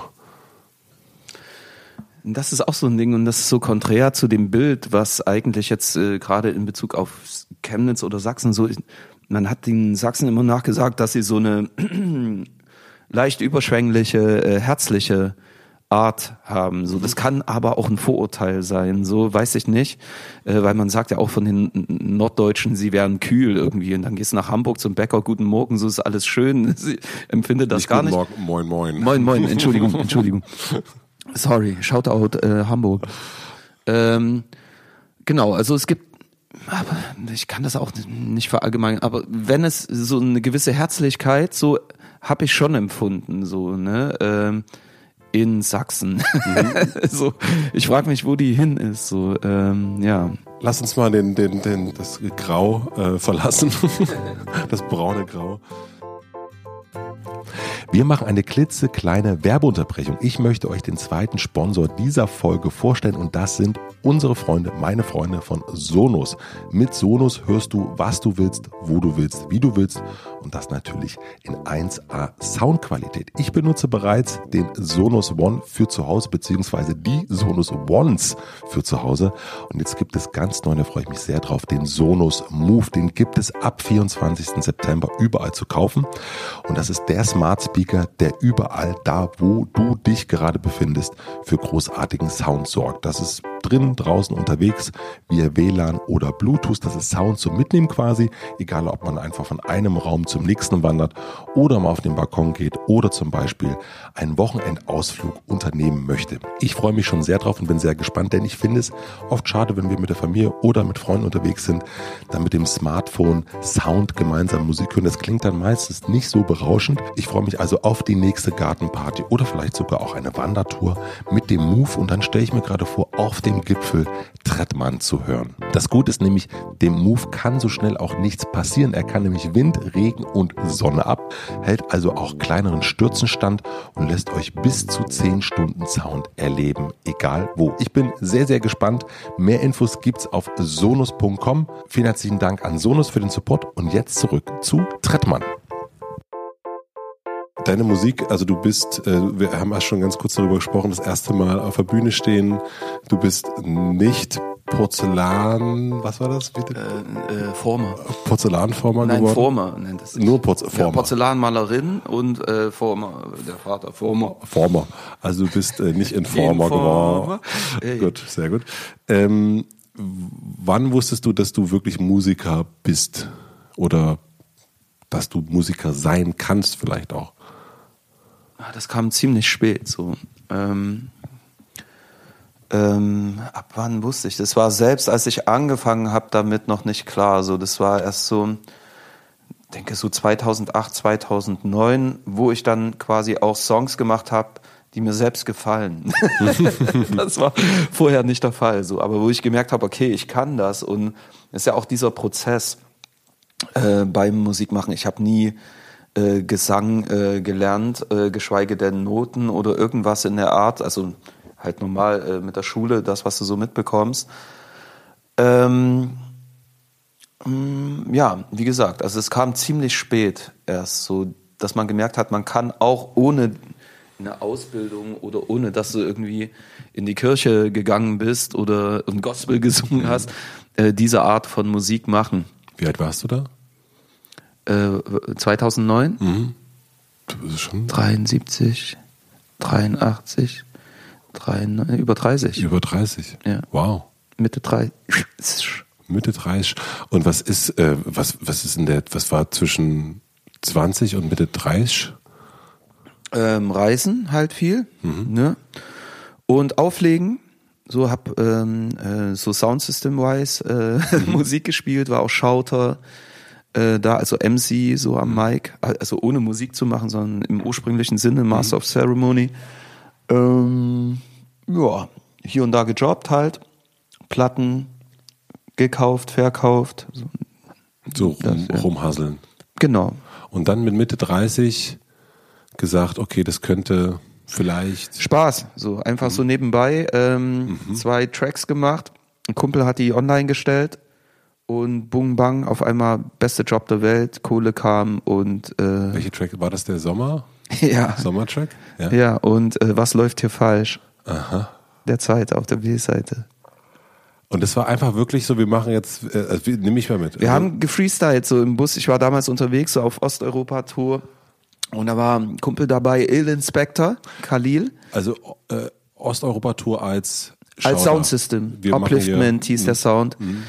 Und ähm, genau, und sind da halt immer mit einem äh, VW-Bus durch die Kante gefahren und haben halt den ganzen Tag irgendwie gefreestylt. Ich halt auf Sächsisch und alle haben das halt gefeiert und er meinte halt Also sie einfach- gelacht, also sie haben also Es- ja, gelacht, gelacht. und so auch lustig, der Ja. sechselt wieder. Mhm. Ja, ne, es war tight. Es war schon ähm, Nee, heute nicht mehr so äh, lustig, aber damals war es super lustig. Und wer damit, na egal. Aber es ist wirklich ein, ein, Humording auch Äh, gewesen. voll, voll. Also eine Persiflage auf Reggae und Dancehall. Das war damals mein Kosmos halt. Also der so. lustige Tretti. Ja, genau. Äh, Eigentlich ist entstanden äh, damals in einer Radiosendung, wo ich so ein paar Anrufe gefaked habe, halt ähm, auf Sächsisch und äh, ich will es nicht, Ja, bitte, nein, Leute. Nein, nein. Genau, da ist dieser Char- Charakter entstanden so ähm, und den halt dann durchgezogen hier und da, wann immer es gepasst hat und ein, einfach dann mal aufgenommen und das Lustige war, es hat halt so die Szene gespalten. So, ich habe mich halt lustig gemacht über diese ähm, Adaption von äh, Rastafari und ähm, diesen ganzen Kodex, der quasi einfach so übernommen wurde hier in Deutschland, ohne nach links und rechts zu schauen. Und das ging mir halt dadurch, dass ich eh immer Sound gespielt habe, äh, das ging mir halt tierisch auf den äh, Keks. Ähm, genau. Und es war viel Hass dabei. Äh ja, und das hat halt so die Szene auch gespalten irgendwie. Und es gab damals so ein Dancehall-Forum. Und ich glaube, es ist einer der längsten Threads gewesen, die es überhaupt dort gab, ähm, eben halt mit meinem Namen und diesem Kram. Der Humor hat sich dann irgendwie nach zwei Jahren erschöpft. Ja. Und ähm, dann ja, bin ich einfach bei dem Namen geblieben und habe halt weitergemacht, so weil es hat Spaß gemacht, ich hatte Blut geleckt. Und ähm, ja, genau. Und dann ist ja aber nochmal, gab es ja nochmal eine, also vom, äh, vom sechselnden äh, Dancehaller, Baden, vom Dancehall Baden. ähm, du singst es auch, sagst du singen zu dem, was du machst? Ja, ist schon mehr Gesang. Also ich rap auch, aber es ist schon, ich sehe mich eher als Sänger als als äh, MC. Also du hast mit, mit, ähm, mit 40 ein Album gemacht, äh, dann ähm, als, äh, das hieß dann Ronny Trettmann noch, oder wie hieß, hieß das? Ja. Ja. Und ähm, ähm, und da warst du 40 und was du, äh, also in DIY klingt es dann wie eine Auferstehung ähm, als ein neuer Mensch, so fast schon. Ähm, gab, und du hast irgendwann mal irgendwo hast ich das in der Vorbereitung, ich weiß nicht mehr genau wo, Krise, nicht so richtig wissen wohin. Kannst du diese Zeit ein bisschen beschreiben? Ja, voll. Ähm, also ähm, 2016 ging das los mit Kitschkrieg und vorher war ich irgendwie durch, auch mit dem Sound, den ich gemacht habe. Man hatte alles, ich war nicht erfolglos, sondern ich hatte in dieser Nische, die es gab, alles erreicht. Ich war jedes Jahr irgendwie bester und schlechtester nationaler Artist im Rhythm Magazin, hatte den besten und den schlechtesten Song, hatte die beste und die schlechteste Live-Show, so in allen Rubriken quasi ganz Also vorne du der Spalter? Ich war immer der Spalter, genau, und ähm, ähm, es kam dann so. Darf ich ganz kurz noch Ja. da rein? Also du wirkst auf mich, wir kennen uns jetzt nicht so gut, aber du wirkst auf mich ja wie jemand, der eigentlich sehr harmonisch ist. Voll bin ich auch. Und, und äh, was Da ist, muss schon viel passieren, dass ich anfange zu spalten. ja, eben, aber das ist also, ist das dann auch, also, Nee, ich glaube, es hängt damit zusammen, dass ich einfach äh, zu oft an diesem Ursprungsort der Musik war, um mich quasi abspeisen zu lassen mit dem, was dann hier als das Original verkauft wurde. So, verstehst? du? aber wenn du dann das dann liest im Rhythm Magazin, Ja. ähm, und das ist ja jetzt eine schöne Anekdote, aber ist es in so einem Moment, ist es dann auch irgendwie lustig oder, äh, oder ist das irgendwie eher, wo man denkt, ey Leute, ähm, irgendwie doof? Ich kann ich gar nicht sagen. So, ich habe irgendwie früh angefangen, mich da eh nicht so ernst zu nehmen. Und Okay. das war auch das Gute, dass es eh eine Persiflage war und eine Kunstfigur und ich eben halt mit Durex und äh, Sonnenbrille und Cap. Also das war eh am Anfang ja eh so ein Sidekick. Dadurch war mir jegliche Kritik egal, so irgendwie. Und erst als es, als ich dann äh, mehr ähm, zu erzählen hatte oder auch zeigen woll wollte, was ich alles kann, ähm, da war ich so ein bisschen empfindlicher für ähm, quasi solche äh, Abstimmungen oder äh, Kommentare und so weiter und so fort. Aber habe das dann auch wieder vollkommen abgelegt. Auch heute so, pff, keine Ahnung, so wenn dich daran orientierst, wirst du nicht fertig irgendwie. Okay, also das wollte ich nur kurz äh, deswegen, ähm, aber dann, wir waren bei dem das Album 40, äh, du nicht richtig wissen, wohin. Also ich wollte ein bisschen wissen, Genau, die Sadness, Diese äh. Zeit, die Sadness, ja. Ja, genau. Für mich hatte damals auch so Reggae und Dancehall irgendwie, weil viel zu lange gehört, irgendwie aufgehört zu funktionieren. So, ähm, das heißt, die Themen haben mich nicht mehr angetörnt und auch die Musik hatte irgendwie so von hier aus gefühlt keine neue Innovation. Und es kam, äh, kam halt dieser ganze Cloud und Trap Sound aus Amerika, ähm, also der schwappte damals gerade rüber, so Travis Scott beispielsweise oder ein Post Malone und ähnliches. Und das hat mich irgendwie so aufgefangen, das hat mir Power gegeben, Melodien, neue Themen, so trotzdem artverwandt irgendwie mit allem, was ich vorher gehört hatte. Und das hat sich auch in dem Sound, den ich gemacht habe, irgendwie wieder gespiegelt. Und es kam halt dazu, dass ich ähm, mit Fissel angefangen hatte zu musizieren. Das Also ist einer von Kitsch. von Kitschkrieg, genau. Und das war damals so ein Song, äh, Was soll's hieß ja, auf so einem Modern Roots Rhythm, äh, wo Fissel dann noch die Idee hatte, Megalo dazu zu ähm, kombinieren. Und äh, das war so ein bisschen der Türöffner in diese Hip-Hop, deutsche Hip-Hop-Welt. genau. Und bist du jemand, wenn der so, also, also es ist sowas zu verlassen, also so ein, ein, ein, ein Genre zu verlassen, ein neues zu gehen, ist ja als Künstler nicht Hey, das kam bei mir immer wieder vor. So, ich Hip Hop war nie. Schau mal, wo ich herkomme. So ne, äh, denk zurück an den Funk, Soul. Dann kam Hip Hop und dann kam äh, Jamaika. So und dann immer hin. Und, Aber für dich ist es kein großes Ding. Nee, es ist eh alles eins für mich. Es ist nur das Label, so was dem äh, aufgedrückt wird. Eben, das ist Hip Hop und das ist Dancehall. So, wenn du mich heute fragst, so ist unser Sound mit Kitschkrieg ist ein Mix aus all dem. So Wie sagst du selber, was es ist? äh, Musik, Musik? Musik, ja, was weiß ich, ne? Was ist es? Es ist Urban, kannst du noch sagen? So, ich kann dieselben Songs auf einen Reggae-Rhythm singen und du würdest sagen, hey krass, das ist Reggae, so, ne? Genauso könnte ich die Dancehall-Songs auf einen Hip-Hop-Beat singen und du sagst, es ist Hip-Hop, so, es ist eh, was ist es? Soul, R&B, so im Ursprung. Klassiker. Ja, Ja, Klassiker. das ist ja wie mit den, ähm, also das ist ein kleiner Vergleich, aber ähm, äh, mit den Beatles. Also du kannst ja auch Beatles, gibt es ja auch x Versionen von allen möglichen Varianten. Ja. Und es ist immer ein geiler Song. Voll, genau, das steht so am Ende. Und ähm, bist du jemand, der, wenn der in so einer Situation ist, wo er nicht so richtig zufrieden ist und nicht so richtig weiß, ähm, machst du das mit dir selber aus oder bist du jemand, der das kommuniziert, der das Du meinst äh, äh, Unzufriedenheit in Sachen Musik oder Ja. äh, jetzt mit einer Stage-Show oder nee, nee, also nee, wirklich mit mit dem künstlerischen Schaffen, also mit, Im das, künstlerischen Schaffen.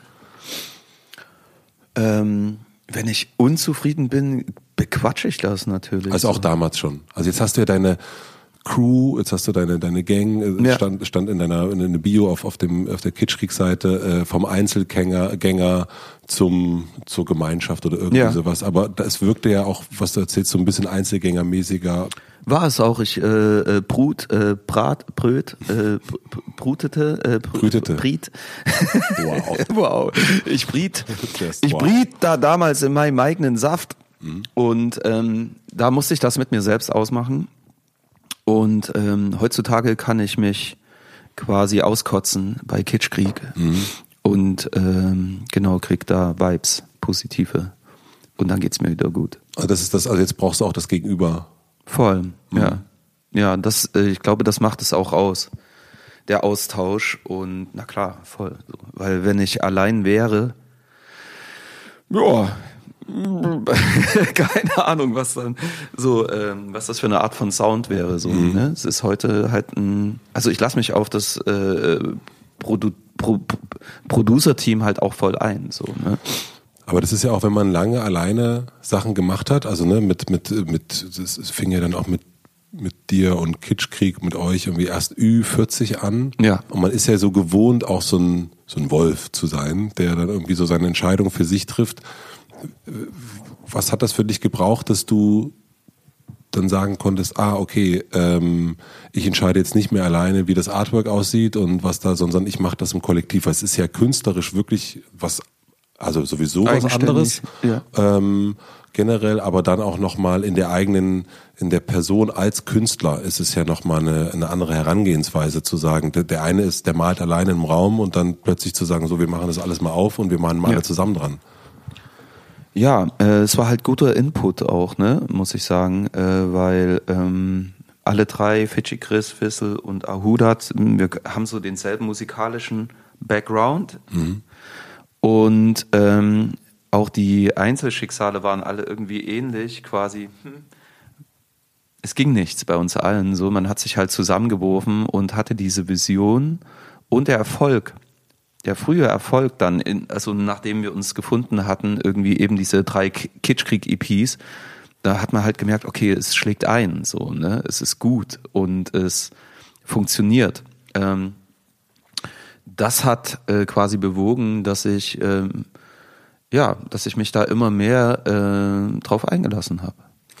Und habt ihr in dem Moment gemerkt, als ihr die Musik gemacht habt, dass das irgendwie was Besonderes ist? Also gibt es so Gänsehaut-Momente? Ja, voll. Ja, gibt also es. Man merkt dann selber, that's the fucking shit.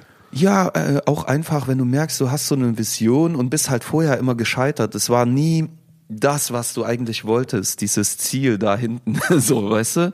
Und dann klappt es einmal. Und, es, und man kann es wiederholen. Es funktioniert. Das funkt heißt für dich, ähm, es gibt, es ist kommerziell erfolgreich, es ist äh, auf allen Ebenen mhm. erfolgreich. Okay. So. Und gibt es einen Erfolg, der dir mehr bedeutet als ein anderer? Also ein, also es ist der Erfolg ist ja hat ja verschiedene mal, äh, Zubringer. Äh, der eine ist irgendwie äh, super, die, die, schauen, schauen Sie sich mal die Zahlen an. Ich kann das gar nicht vergleichen, irgendwie so, weil, also also erstmal äh, Erfolg, die äh, verschiedenen Erfolgsstadien, eben damals, als man angefangen hat, die erste EP, so dann diese Trilogie, irgendwie Triologie? Trilogie. Trilogie, sorry. Mhm. Ähm, und dann die Bonus-EP äh, zu Palm aus Plastik und so weiter und so fort. Das sind so alles verschiedene Levels. So, es ging immer weiter und es wurde immer mehr so. Ähm, und bis jetzt so. Ich kann äh, das nicht, äh, wenn du meinst jetzt äh, äh, irgendwie äh, den Erfolg in in, in, in Geld oder, oder so, das ist eh vollkommen outstanding. So, das hat, also das ist geil irgendwie, aber es war nie Motor für ähm, das, was wir machen. So, es hatte immer den künstlerischen, künstlerischen Anspruch irgendwie. Es sollte in erster Linie gut sein. So. Das heißt, für dich ist Erfolg dann zu merken, dass ihr das auf was ist es dann Erfolg ist es, wenn es erfolgreich ist, wenn die Leute es lieben, es mitsingen so und du selbst auch dazu stehen, es becken kannst über Jahre hinweg und ähm, ja, wenn es ankommt quasi. Also das ist für dich auch das also für dich ist nicht nur Erfolg, also ne, ich kann ja ein Bild malen und sagen oder wir malen zusammen ein Bild und sagen, ey, wir haben es Krass. Nee, geschafft. es ist nicht es gibt diesen Höhemoment natürlich, wenn du es eingesungen hast und es angemischt wurde und krass, krasser Song, so, ne?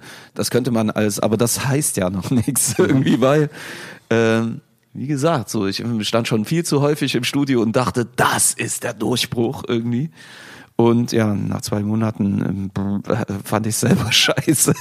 Äh, insofern, nee, das ist nicht ähm, Indikator für Erfolg. So. Und was glaubst du auch, oder was auch ihr vielleicht zusammen äh, weil ihr seid ne, euch zusammengekommen als ja relativ jetzt so richtig gegen nichts, hast du gerade schon erzählt, und dann geht was und dann versucht man ja auch zu gucken, wo oder zu verstehen, äh, woran liegt das jetzt? Was ist ähm, was ist die Formel? Und ihr habt ja auch so ein bisschen, ähm, es ist wirkt ja auch ein bisschen formelartig, ne? Zu sagen, hier ist jemand, der ist, der ist also rein optisch, äh, musikalisch, da gibt's eine schon Klar, das Schwarz-Weiß und die Minimalistik und ja, all das. Das ist ja schon so ein bisschen Ist- ja. ähm, äh, nicht Frankenstein, aber oder doch vielleicht Vorsicht.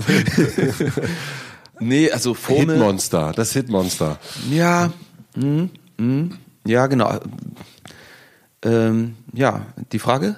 Die Frage dazu ist, ähm, also die Fragen, das sind, du merkst gleich, es kommen jetzt richtig viele Fragen genau zu dem Thema. Das eine ist, ist ja so ein, äh, man sieht, was es funktioniert. Also habt ihr das, wann habt ihr es zum ersten Mal gespürt, okay, das Ding, äh, der, der, äh, das Hitmonster, das, das, das, das haut hin. Also woran spürt man das dann das erste Mal?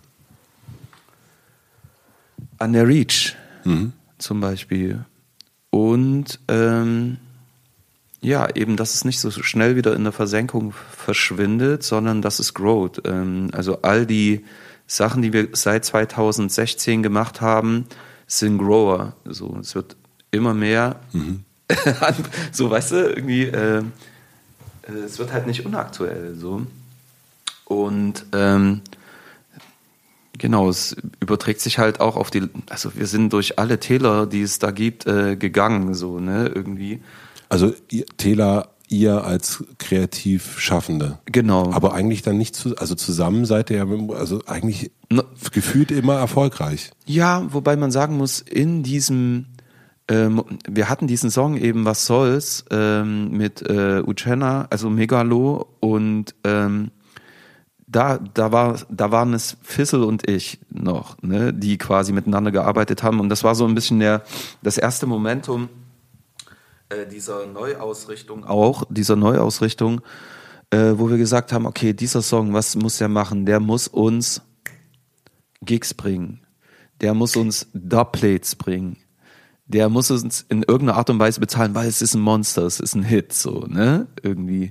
Und ähm, so zwei Monate später, ich war gerade äh, bei meiner Mama an der Ostsee, ich erinnere mich noch an das Telefonat, nichts von dem hat irgendwie funktioniert. Unser äh, Booker Schletti, Schletti ist der Don, Shoutout, ähm, rief an und sagte, Leute, wenn ihr jetzt nicht irgendwas liefert, irgendwie an hörbarem, irgendwie Album, EP, was auch immer, äh, dann war's das so. Ich kann das nicht mehr backen, ich kann euch nicht mehr buchen irgendwie, weil es ist ein Minusding, so, ne? Also das heißt, in diesem unmit so, weißt du, es ging halt nix. So, es ging nichts. So, wir waren fertig eigentlich. Und das, Das war war, so die Track. Ausgangs. Das war der erste Track, genau. Und äh, Skyline war der zweite Track. Dann schon mit dem ganzen Team. Fidschi Chris hat das äh, Instrumental gebaut und Ahud hat uns aufgenommen, äh, äh, videomäßig. Dazu gab es ein Video, auch da. Ähm, ja, das war das erste Mal dann, wo es halt angefangen hat zu funktionieren. Also die, also die Version von Trettmann, der Optik, der Musik, ist die, also die wirkt, ja, die wirkt ja sehr konzeptionell. Habt ihr das Konzept wirklich so erarbeitet? Also seid ihr dahin, habt ihr Musik aufgenommen und immer weniger, immer weniger? Also wie kann ich mir Ja, diesen ja. Prozess vorstellen, den ihr da Genau. hattet? Es war so Step by Step. Man hat halt gemerkt, äh, was funktioniert, was sind meine Stärken. Irgendwie, das macht halt auch das Team so, ne? Äh, irgendwie, dass sie halt gemerkt haben, okay, er ist halt mehr ein Singer und ähm, er hat halt diese was weiß ich, ne, diesen R&B, also diesen Blues Mhm. zum Beispiel und so weiter und so fort. Oder vorher habe ich wirklich in allen Da haben die Poster doch was gebracht. Wie bitte? Da haben die Poster von deinem Bruder doch was gebracht. Ja, äh, ja, hey, Bruder, Liebe. Ähm, genau, man stellt dann irgendwie fest, was sich halt ähm, bewährt und was man kann, so bei allen so, ne? Also äh, Fissel war am Anfang auch, äh, hat er noch Beats gebaut irgendwie, bis man halt gemerkt hat, okay, er ist halt der bessere äh, äh, äh, wie nennt man das? Engineer und Arrangeur, so nimmt mich halt auf und sorgt halt dafür, dass es fertige Songs werden und klingt sich mit ein bei den Texten. Dort, wo er mich früher gewähren lassen hat, steht er heute halt da, Dicker, überleg dir das nochmal, hier, zweite Strophe, kommst ab vom, Thema? ge- kommst ab vom Thema, schreib die nochmal und so weiter und so fort. Und es ist halt, insgesamt ist es ein Kompromiss für das Gute, für, äh, weißt du, wie ich meine? So, man wirft sich halt zusammen oder auch mit Ahuda. So, sie war halt kurz davor auch drauf und dran, äh, wieder zurückzuziehen aus Berlin, weil halt nichts mehr ging, keine Kohle, Notten, so, ne, zurück nach Köln. Will sie dahin? Nein, sie hatte dort alle Zelte abgerissen, so irgendwie. Und schau mal, wo sie heute ist, so, ne, irgendwie. Und es ging halt los mit Schwarz-Weiß-Fotografie, dann mit den ersten Videos, heute die Visuals, äh, man hat halt diese Vision zusammen auf die Bühne gebracht und ja, das, das ist so ein bisschen wie ihr, als wärt, wärt ihr alle so die beste Version von euch selbst geworden. Im, für das Team aber dann auch. Ja, voll, voll. Und ähm, es ist ich weiß auch nicht. Also ich habe heute manchmal noch Momente, so wenn Entscheidungen für mich getroffen werden, wo ich kurz überlege, so, äh, wo das Ego ähm, halt ähm, sich bemerkbar macht. Und dann brauche ich nur einen Moment und denk nach und denk an das, was wir halt hatten und was das gemacht hat. Und ähm, es gibt nichts Besseres. So, weil ganz ehrlich, so groß, wie es halt jetzt gewachsen ist, äh, ich kann froh sein darüber, dass ich mir über bestimmte Dinge keinen Kopf mehr machen muss. Zum Beispiel? Fangen wir Ahudat über Fotos. So, sie, sie entscheidet welche Fotos. Ich muss mich da nicht mehr mit mhm. einklinken. So, ne, dieses Musik, Tracks, äh, der Mix. Natürlich kann ich sagen irgendwie, hey, ich finde da meine Stimme äh, irgendwie zu höhenlastig, was auch immer so, ne, so klein, dafür immer. Aber ich kann mich auch verlassen und ich kann vor allem auch loslassen, weil ich liebe den Track im Endeffekt dann, so, ne. Wo ist dann dein, also du bist natürlich klar der Trettmann, aber wo ist dann dein, wo sagst du, okay, das ist äh, bei Ahudat ist es die äh, Optik zum Beispiel. Ähm, was die Melodien. Die Melodien. Mhm. Die Melodien, ganz klar und deutlich. Und natürlich auch die Texte so, ne? Der Ursprung äh, aller Texte ist äh, mein meine Lyrik. Mhm. So, ne? Was macht ihr, wenn euch so das Ego dazwischen kommt? Wenn, das merkt man ja dann auch manchmal so, man ist gestresst, dann fährt, fährt, kommen so alte Muster wieder raus. Genau, so. dann, dann gibt es natürlich auch äh, Streit so, aber in irgendeiner Art und Weise, und schau mal, wie lange das jetzt schon gut läuft, toi, toi, toi. ähm, also bei mir ist dann auch so, dass ich brauche eigentlich nur, ich leg auf und ähm, ein, zwei Stunden später äh, bin ich dort. Also legst auf im Sinne von? Im, im Streit oder im so, Telefon. Mhm. ja, zum Beispiel, wenn ich jetzt irgendwie, ne, ähm, äh, wenn mich was aufregt oder ich sehr unzufrieden bin, beispielsweise irgendwie, und dann und das bei dem Tele, äh, äh, bei dem äh, Gesprächspartner genauso. Äh, mhm. Wenn nicht ich wieder anrufe, um das äh, nochmal zu erörtern und zu schlichten, dann macht es der andere. Und sind das künstlerische Sachen? Ja. Ja. ja. Also da geht's auch so um die Bassline. Ja, wie gesagt, bei Musik bin ich, ähm, also das ist mir zu advanced inzwischen mhm. auch so, mhm. ne, muss ich sagen. Also da würde ich mich nicht mehr einmischen, schon gerade wenn es um solche äh, die, die Baseline, die Baseline ist mir nicht, was auch immer. Genau. Also ich kann. Also hältst du dich auch raus und sagst. Da, genau, das gebe ich das ab. Das kannst du. Mhm. Genau, genauso wie ich nicht sag irgendwie, ich will das Foto so und so irgendwie, sondern das überlasse ich Ahudat irgendwie. Ist für dich Erfolg Anstrengung? Verbindest du Erfolg mit Anstrengung? Auf jeden Fall auch, ja.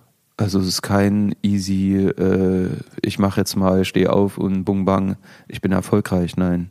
Erfolg ist Beständigkeit und auch immer wieder ein Update, so, ne, natürlich. Update wie inwiefern? Input, ähm, äh, wo bin ich, so selbst reflektieren irgendwie, was kann ich, äh, wo stehe ich. Und das musst ihr ja auch zusammen machen dann immer wieder, ne? Also das, ihr müsst ja immer wieder zusammenkommen und sagen. Man findet ja eh immer durch die Arbeit zusammen. So dann, mhm. ähm, wenn ich einen Song geschrieben habe und reinkomme, irgendwie, äh, dann hören das ja auch alle. Ähm, und dann wird nicht nur mit mir, sondern ich wohne ja nicht in Berlin irgendwie. Ne? Ich bin quasi, ich steck nicht so tief drin äh, in diesem Kitschkrieg-Kosmos. Äh, wie eben die drei Kitschkrieger. das ist ganz klar. Und ich brauche halt auch das Update. Wenn ich hierher komme, einsinge, dies, das, man Sachen bespricht, das muss ich mir immer holen. So. Was ich jetzt auch in einem Gespräch merke, aber auch wieder im, im, im Vergleich zur Musik, du bist ja eigentlich ein super eigentlich auch ein sehr lustiger Dude. Äh, ein lustiger Dude, der irgendwann. du bist doch ein sehr lustiger Mensch, Tretti. Und, und wenn man so sagt, okay, da ist jetzt auch ein Teil von dir, ist auch im Bus. Äh, äh, sein und äh, sächsisch zu rappen. Ne? Das ist ja auch, hat ja auch so eine, ist ja auch so eine humorvolle, es ist ein, eine Humorfarbe, die man sagt. Und wenn man die Musik hört, dann merke ich da vor allen Dingen Melancholie und, und, und, und ja, Tiefe, Durchlässigkeit. Und da ist also das Thema Humor, sehe ich jetzt irgendwie nicht so richtig. Ähm, kannst du das gut aus? Also ist das für dich dann so, okay, nee, hier ist, ähm, das ist der, ähm, das ist Trettmann, das ist die Kunst, äh, die, die passiert in diesem Rahmen ähm, und da ist jetzt für einen, äh, für, für so ein Späßchen äh, Ja, ist, ist ist, kein Platz. ist irgendwie kein ist auch Platz. kein Platz. Mhm. Ist auch kein Platz. Und das, das gibt einmal die Musik vor, ist halt R&B und Soul. Und ähm, genau, man ähm, will halt, dass die Kunst gut ist. Ne? Ähm, bin da halt ehr- ehrfürchtig vor all diesen, ja, keine Ahnung, so wenn du, ähm, wenn ich zurückgehe und ne, der kleine Tretti äh, irgendwie zu Hause hört halt die Platten aus Übersee. Ähm, ich hätte halt nie gedacht, dass ich in irgendeiner Art und Weise ähm, mal Teil dessen sein könnte. Klar gab's Breakdance und so weiter und so fort, aber es war ja immer nur eine Adaption äh, all dessen, was da quasi aus Übersee rübergeschwappt ist. Und heute ähm, hat man, ja, bin ich halt so ein kleiner Part davon, so und das verpflichtet halt. Also ich, ich bin dankbar in dem Moment und ähm, so eine gewisse Demut so und da passt halt dieses lustige Format äh, überhaupt nicht, so gar nicht. Und die Musik gibt es halt vor.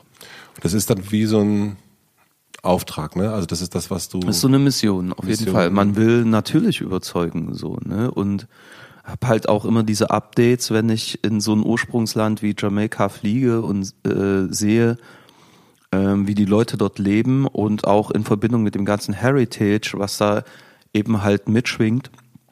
Ähm, genau, aber im Endeffekt geht es darum, dass die Musik gut ist. So, dann habe ich die Mission erfüllt, wenn sie bestehen kann, so zwischen all den anderen.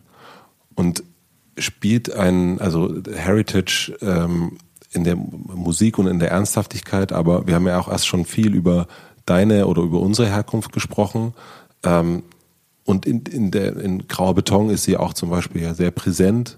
Ist, das, ist das für dich dann auch ein Anliegen zu sagen, okay, hier ist Jamaika und da spielt das, was in Jamaika passiert, höre ich in der Musik und, und ich bin Teil der großen Musikreligion. Ja. Ähm, und was ich jetzt. Trotzdem geht es um eine eigene Identität Ja. natürlich. Also weil bis zu einem gewissen Grad vollkommen normal, äh, wenn du den ersten, so wir haben mit Beat Street angefangen, so in diesem Harry Belafonte Film, der halt in die ostdeutschen Kinos kam, lizenziert wurde.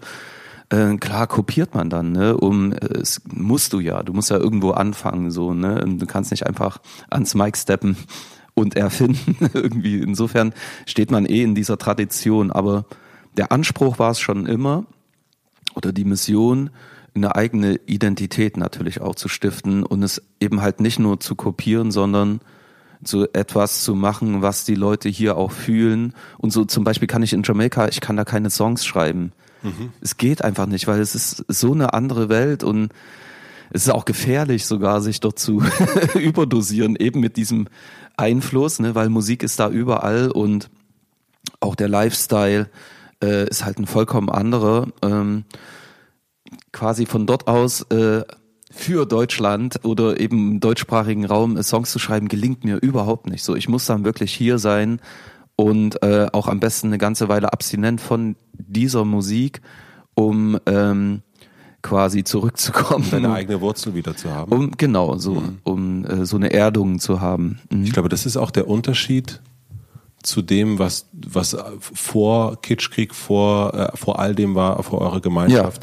Das, das wirkt immer wie ein, äh, jetzt im, im Rückspiegel, ähm, ja, wie eine Antwort auf etwas oder ein, ein, ein äh, ja, eigentlich eine Reaktion. Und das, was, was ihr jetzt macht, ist einfach, deswegen habe ich erst schon dieses, das Monster geschaffen, ist wirklich das Eins, also selbst etwas äh, was für sich steht und gar, natürlich Einflüsse hat aus all dem, aus äh, die äh, die Gruft äh, von Depeche Mode, aber auch den den den Rhythm and Blues von von äh, dem Blues von deinem Bruder und den Rhythm von deiner Mutter und, und all das. Also das äh, Ja, ja. Äh, kommt da irgendwie alles dann zusammen und dadurch wirkt's auch eben nicht mehr ein ja eine Kopie oder irgendwie. Ja, und es ist ja auch eine gewisse, ich glaube, das ist der Klassiker auch.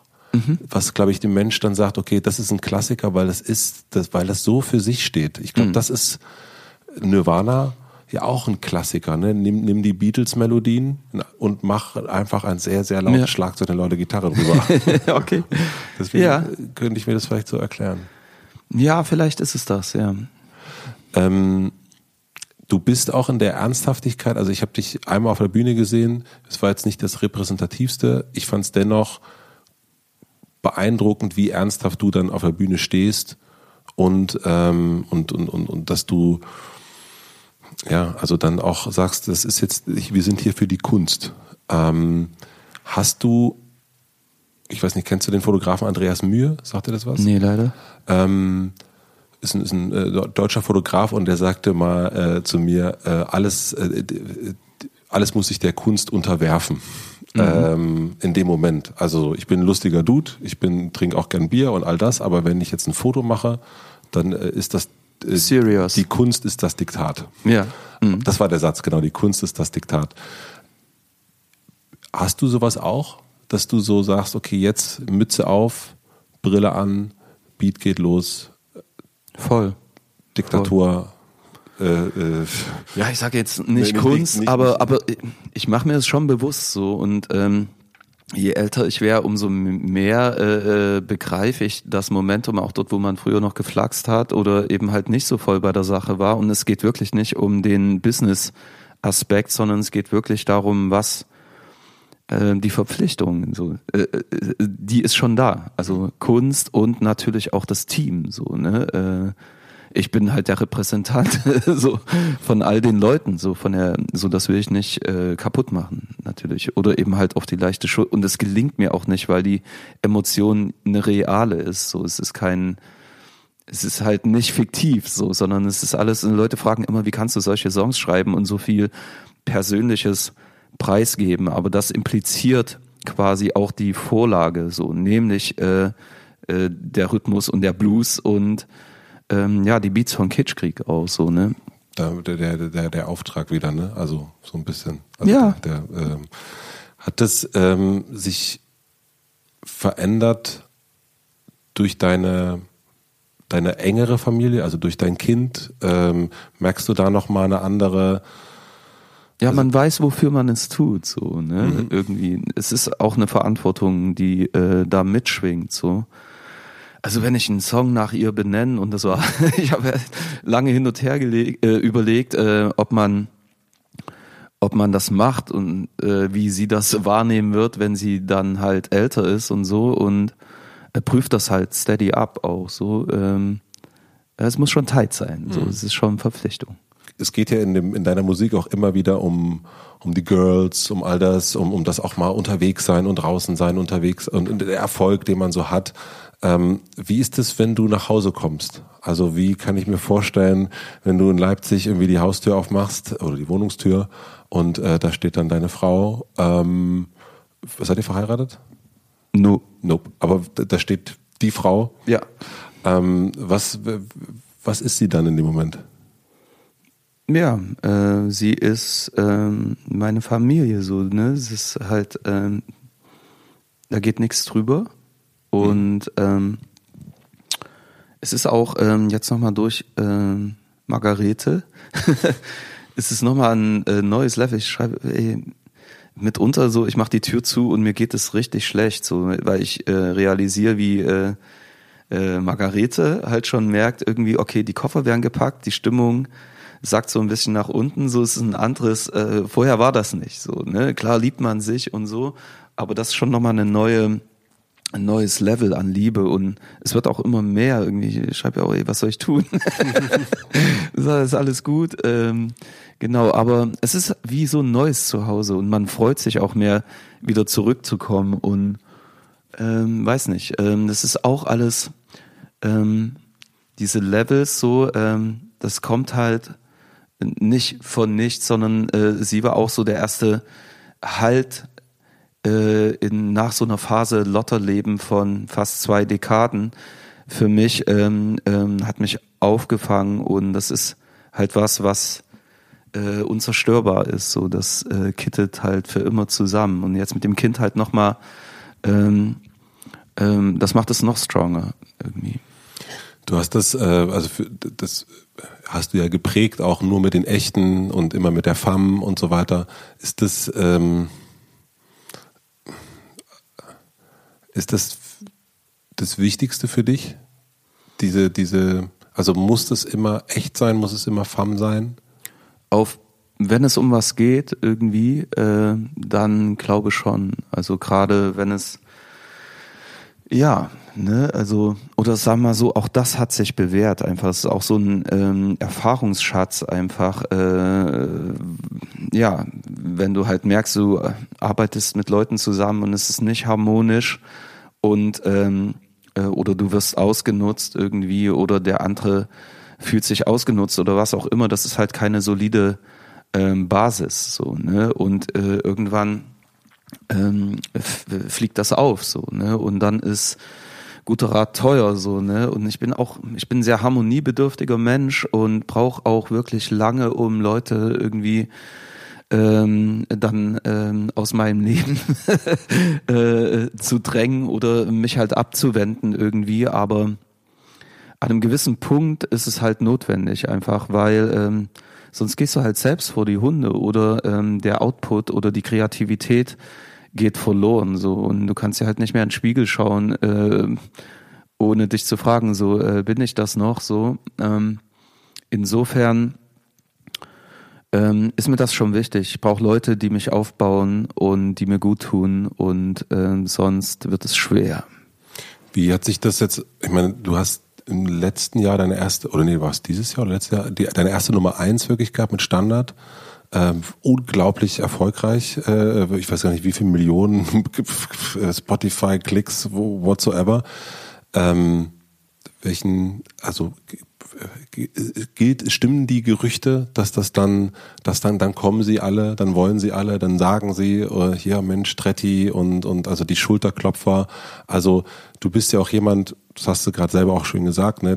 Man geht so durch so eine Dekade von, man, ja, Tälern. Tälern. Und, und, man weiß nicht genau, was jetzt, äh, äh, und man kennt ja auch die Blicke der Leute, die dann gucken, wenn man auf einer Bühne steht oder oder es muss ja gar nicht Bühne sein, sondern etwas macht und die einen, das vergisst man ja auch nicht. Mhm. Äh, äh so, das, Voll, das, das, die Mittelfinger. Ja, die Mittelfinger. Und das. Ja, und die müssen gar nicht Mittelfinger im Publikum sein. Das ist, das können ja auch die eigenen Eltern sein oder die, die Verwandten, die sagen. Ja. Oh, ich singe irgendwo, ich habe ein Langzeitgedächtnis äh, eines Elefants so und ähm, es ist auch so, weil ähm, gerade in diesen Phasen so, wo wo du halt noch weak bist auch und eben halt dich nicht Millionen feiern irgendwie, dann macht das ja noch viel, viel mehr, äh, wenn du quasi, ähm, wenn bezweifelt wird irgendwie oder äh, Leute dich fallen sehen wollen und so weiter und so fort.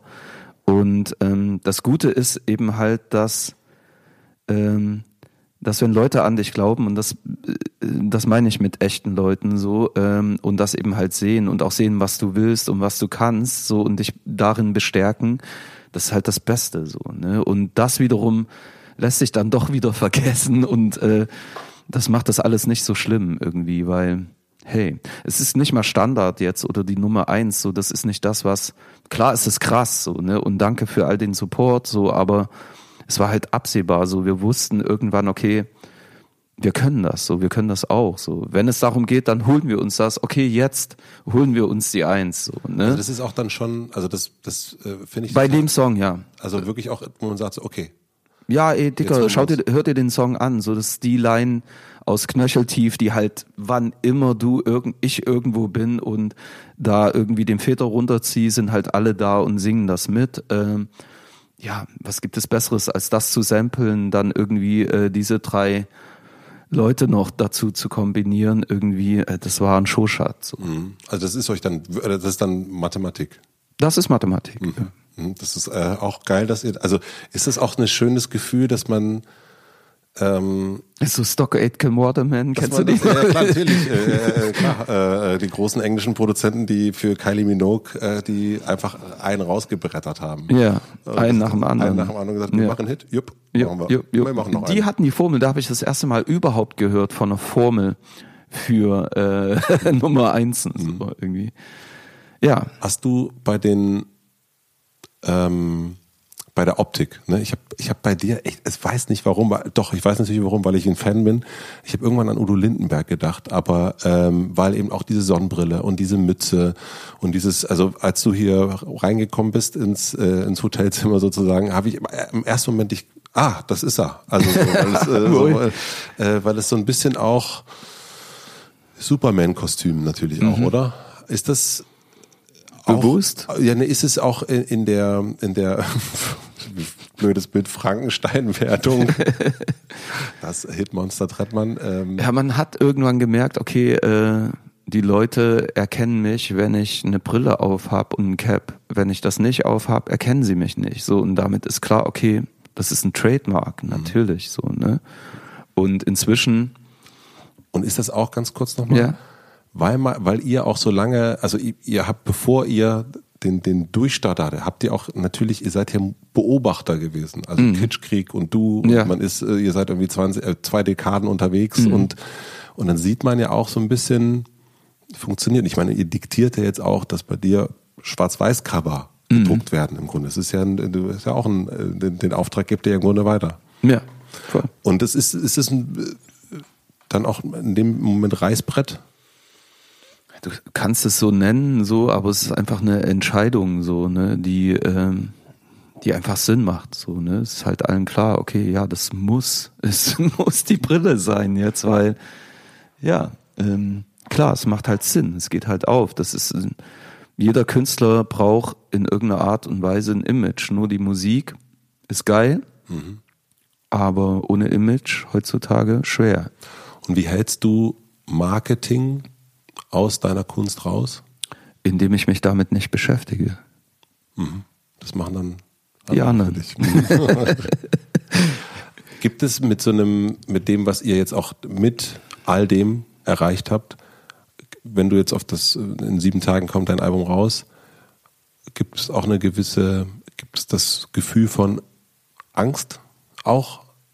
Durchlässigkeit im Sinne von, könnte sein, dass das Nee, ist zu gut und zu. Also, wie gesagt, ich kann nicht vorwegnehmen, wie es ankommt, aber es ist ja bin- dein Gefühl erstmal. Genau, mein Gefühl ist, ähm, ich habe ein gutes Gefühl und es ist tight, wirklich. Ich kann das Becken so, höre es jetzt auch. Ich habe es ja auch noch gar nicht so lang, hab's das Album quasi seit einem Monat oder so und höre es jetzt so in verschiedenen Situationen und verschiedenen Gemütszuständen, mal am Morgen, mal am Abend, mal in der Nacht.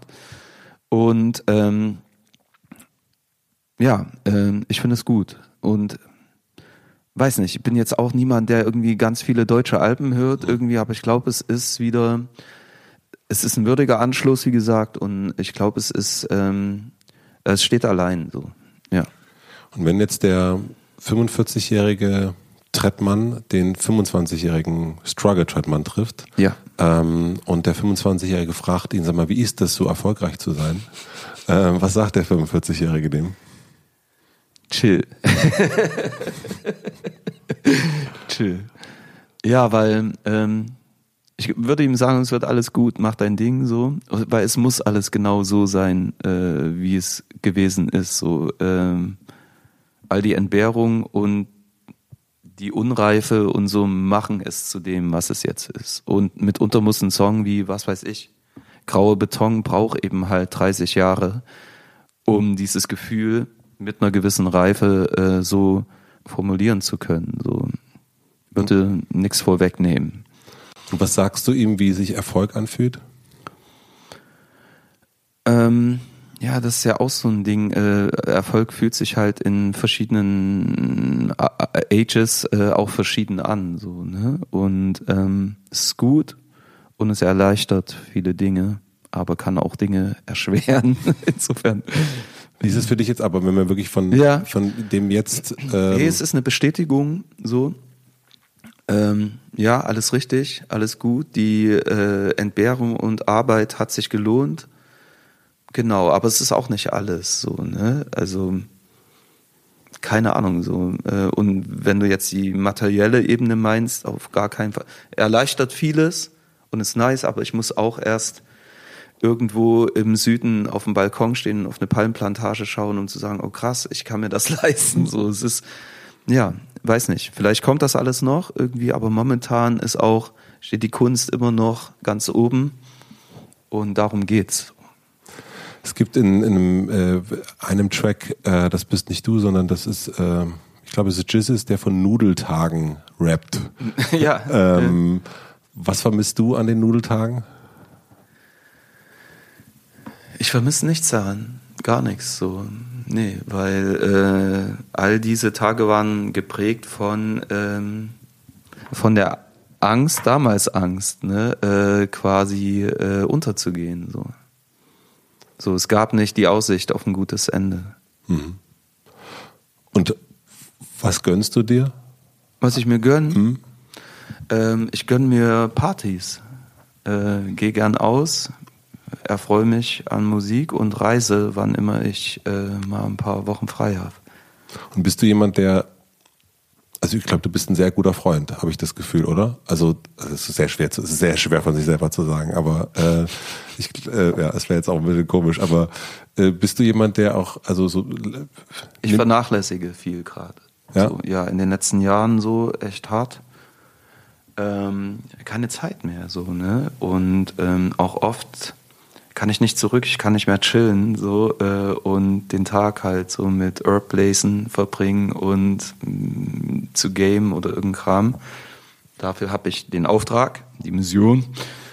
Aber ich denke, das kommt auch alles wieder zurück irgendwie und das macht Freundschaften auch aus, so irgendwie, wenn du eben halt nach Monaten anrufst und sagst, ey, sorry, ich habe mich nicht gemeldet. Er sagt, ey, alles gut, Dicker. So. ich habe hab dich im Fernsehen gesehen. ja, aber weißt du, was ich meine? Mhm. Ohne dieses Vorwurfsszenario, weil ähm, ja, genau, also entweder gönnt der Freund dir quasi die Zeit, die du brauchst, um das zu machen, oder ähm, ja, oder ich habe eben halt die ganze Zeit ein schlechtes Gewissen, so weil ich eben halt vernachlässige. So. Hast du in den letzten naja, drei Jahren, hast du viele neue Freunde dazu bekommen oder bist du ähm, Nö, würde ich nicht sagen. Nö. Sind die, die ja, am Ende des Tages so, wie viele Freunde hat man in Live, so, also real friends. Wie viel hast du? also ich glaube, eine Hand, zwei Hände maximal, so das, ja, aber so real, so real, real und über für immer, so ist wenig, wenig. Eins, zwei, drei. Und von den zwei Händen, das ist eine gemeine Frage, tut mir leid. Ähm, ich frage. Wo du da stehst? wo ich, ja, kannst du mir jetzt, ja, würdest du mir, nein, ich habe, ähm, ich, ich, ich mach's anders, um es netter auszudrücken. Ähm, kennst du den amerikanischen ähm, Talkshow-Master Conan O'Brien? Schon mal gehört, aber jetzt kein Bild. Das ist so ein Letterman Typ. Ja, ja. Ähm, und der ähm, hatte seinen Geburtstag mhm. ähm, und hat festgestellt, dass auf seinem Geburtstag nur also seine Freunde sind, aber dass sie alle von ihm Geld bekommen. dass sie alle arbeiten für ihn. Ah, okay. Und äh, dass sie alles ähm, ja, ja. Du verstehst, was ich meine? Ja, voll. Und ähm, von diesen zwei Händen, mit wie viel arbeitest du da? Mit einer. Mit einer Person. Mit einer, mit, mit einer, Hand. Hand. Okay, ja. mhm. mit einer Person. so. Und das wäre jetzt aber auch stark bei, bei, mit, mit bei einer Hand, mit einem Finger. So jeder, der dich kennt und der das vielleicht hört, mit dir arbeitet, denkt, ich bin's. auch gut. Auch nicht schlecht. Ähm, ich würde mal den, den, äh, den unseren schönen Wagen äh, so langsam einparken wollen. Ja, ich habe noch drei äh, ja. schnelle Fragen. Ja. Ähm, ich frage immer nach Büchern, ähm, die mir meine Gäste empfehlen sollen. Und ich würde dich um einen, meistens auch was mit dem Thema zu tun hat. Wir haben viel über Erfolg gesprochen, über Wurzeln, über Auftrag, äh, über Herkunft. Gibt es ein Buch, was du zu dem Thema ergänzend ähm, empfehlen würdest? Wenn nicht, dann einfach ein Buch, was du gerne verschenkst oder gerne. Also Erfolg m -m, kann ich gerade gar nichts sagen. Ich ähm, es gibt so ein Buch und ein. Ich muss sagen, ich äh, versuche mich an vielen Büchern und ähm, lese oft quasi so abends, so kurz vorm Einschlafen. Das bedeutet, ich brauche unheimlich lange. So, das heißt, ein Buch muss wirklich besonders und ähm, in irgendeiner Art und Weise mich äh, fesseln, dass ich es bis zum Ende schaffe. Das war früher anders, aber so ist es mittlerweile. Lese gerade äh, Sibylle Berg, Grime.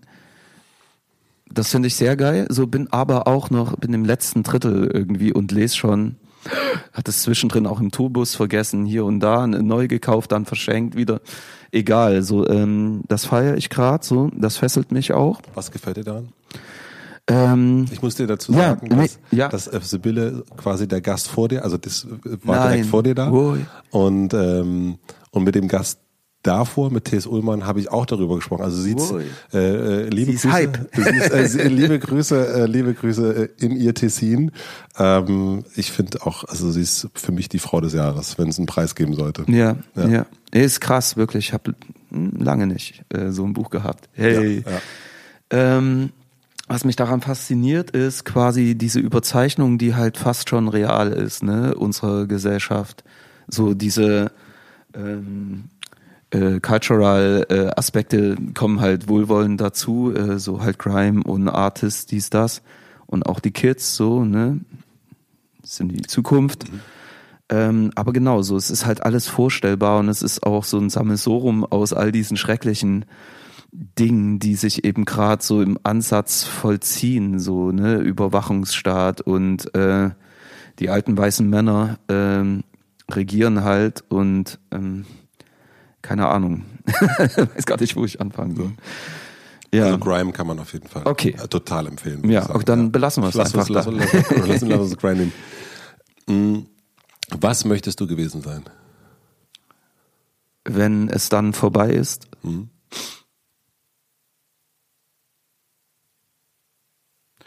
äh, jemand, der andere pusht, so und ihn ihm was gibt. Ähm, ähm, wie nennt man das? Ja, äh, Vertrauen so in das Gute. Ja. Also eine Person, also wenn du Die anderen Beispiel- hilft. Hast du ein Beispiel vielleicht aus deinem eigenen ähm, Ich habe gerade so eine Netflix ähm, Doku gesehen über, äh, die heißt Godfather of Black Music. Nicht, dass ich das sein will, aber da, wie heißt dieser ähm, Clarence Avant? Irgendwie, ich kannte ihn überhaupt nicht, aber er ist so, weiß ich nicht, so all meine Kindheitshelden, äh, Jimmy Jam und Terry Lewis, ähm, äh, Alexander O'Neill, ähm, keine Ahnung, von Quincy Jones hin zu was weiß ich wem, ähm, sind irgendwie ver, sagt man, bundled mit ihm. Und er hat so viele Leute irgendwie connected und dieses ganze Ding halt so groß gemacht auch und äh, auch äh, kein Akademiker oder irgendwas, sondern wollte halt seine Leute irgendwie pushen. Das, das finde ich schon krass. So nicht, dass ich mich in irgendeiner Art und Weise ne äh, dazu äh, ähm, also nicht, dass ich denke, ich wäre wie er irgendwie, aber ich fand, das ist ein äh, guter Output so am Ende. und den würdest du, den möchtest du auch In, haben? ja, in einem kleinen, in, einer, äh, in meinem Umfeld, was weiß ich, oder wo auch immer. Darf ich danach fragen, wo, wo du das vielleicht oder wo du gemerkt hast, oh, da habe ich, hier habe ich wirklich ähm, im Kleinen Leute connected und so. oder, oder was, da ist was passiert?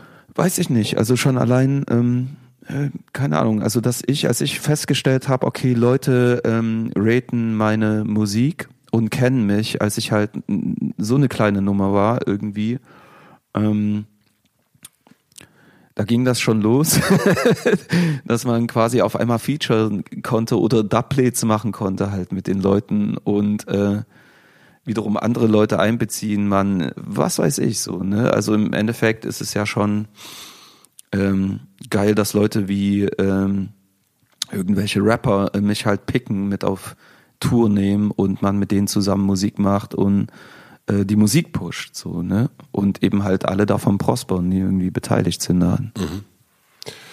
Und die letzte Frage, das ist äh, die, das ist mein Standard, ähm, ist die, ähm, kannst du das eigentlich noch hören? Ja, das, das geht noch. Das, das, das geht noch zehn Jahre. Gut.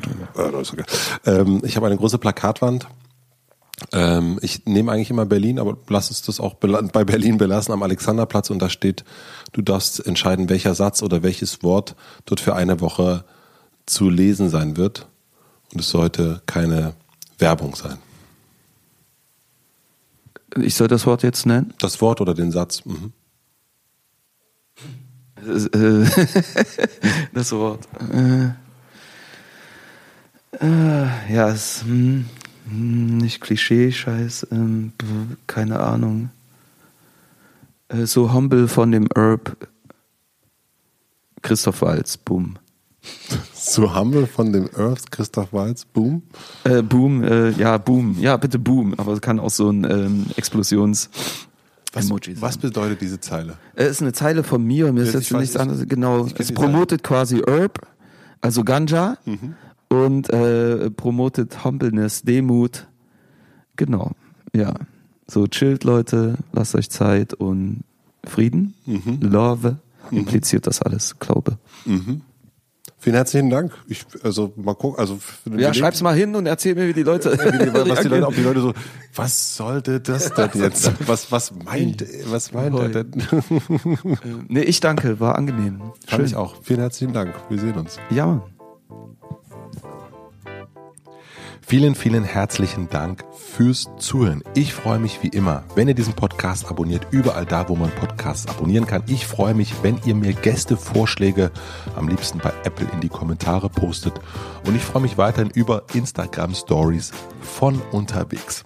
Vielen herzlichen Dank an Heineken und an Sonos für den Support. Vielen herzlichen Dank an Anni Hofmann, so heißt sie nämlich nicht Hoffmann, für die redaktionelle Unterstützung und an Jan Köppen für die fantastische Musik, die ihr hier im Hintergrund hört. Wie immer gibt es eine Podcast-Empfehlung zum direkten Weiterhören. Natürlich gibt es weitere mit Vergnügen Podcasts, Familienrat oder kleine Fragen.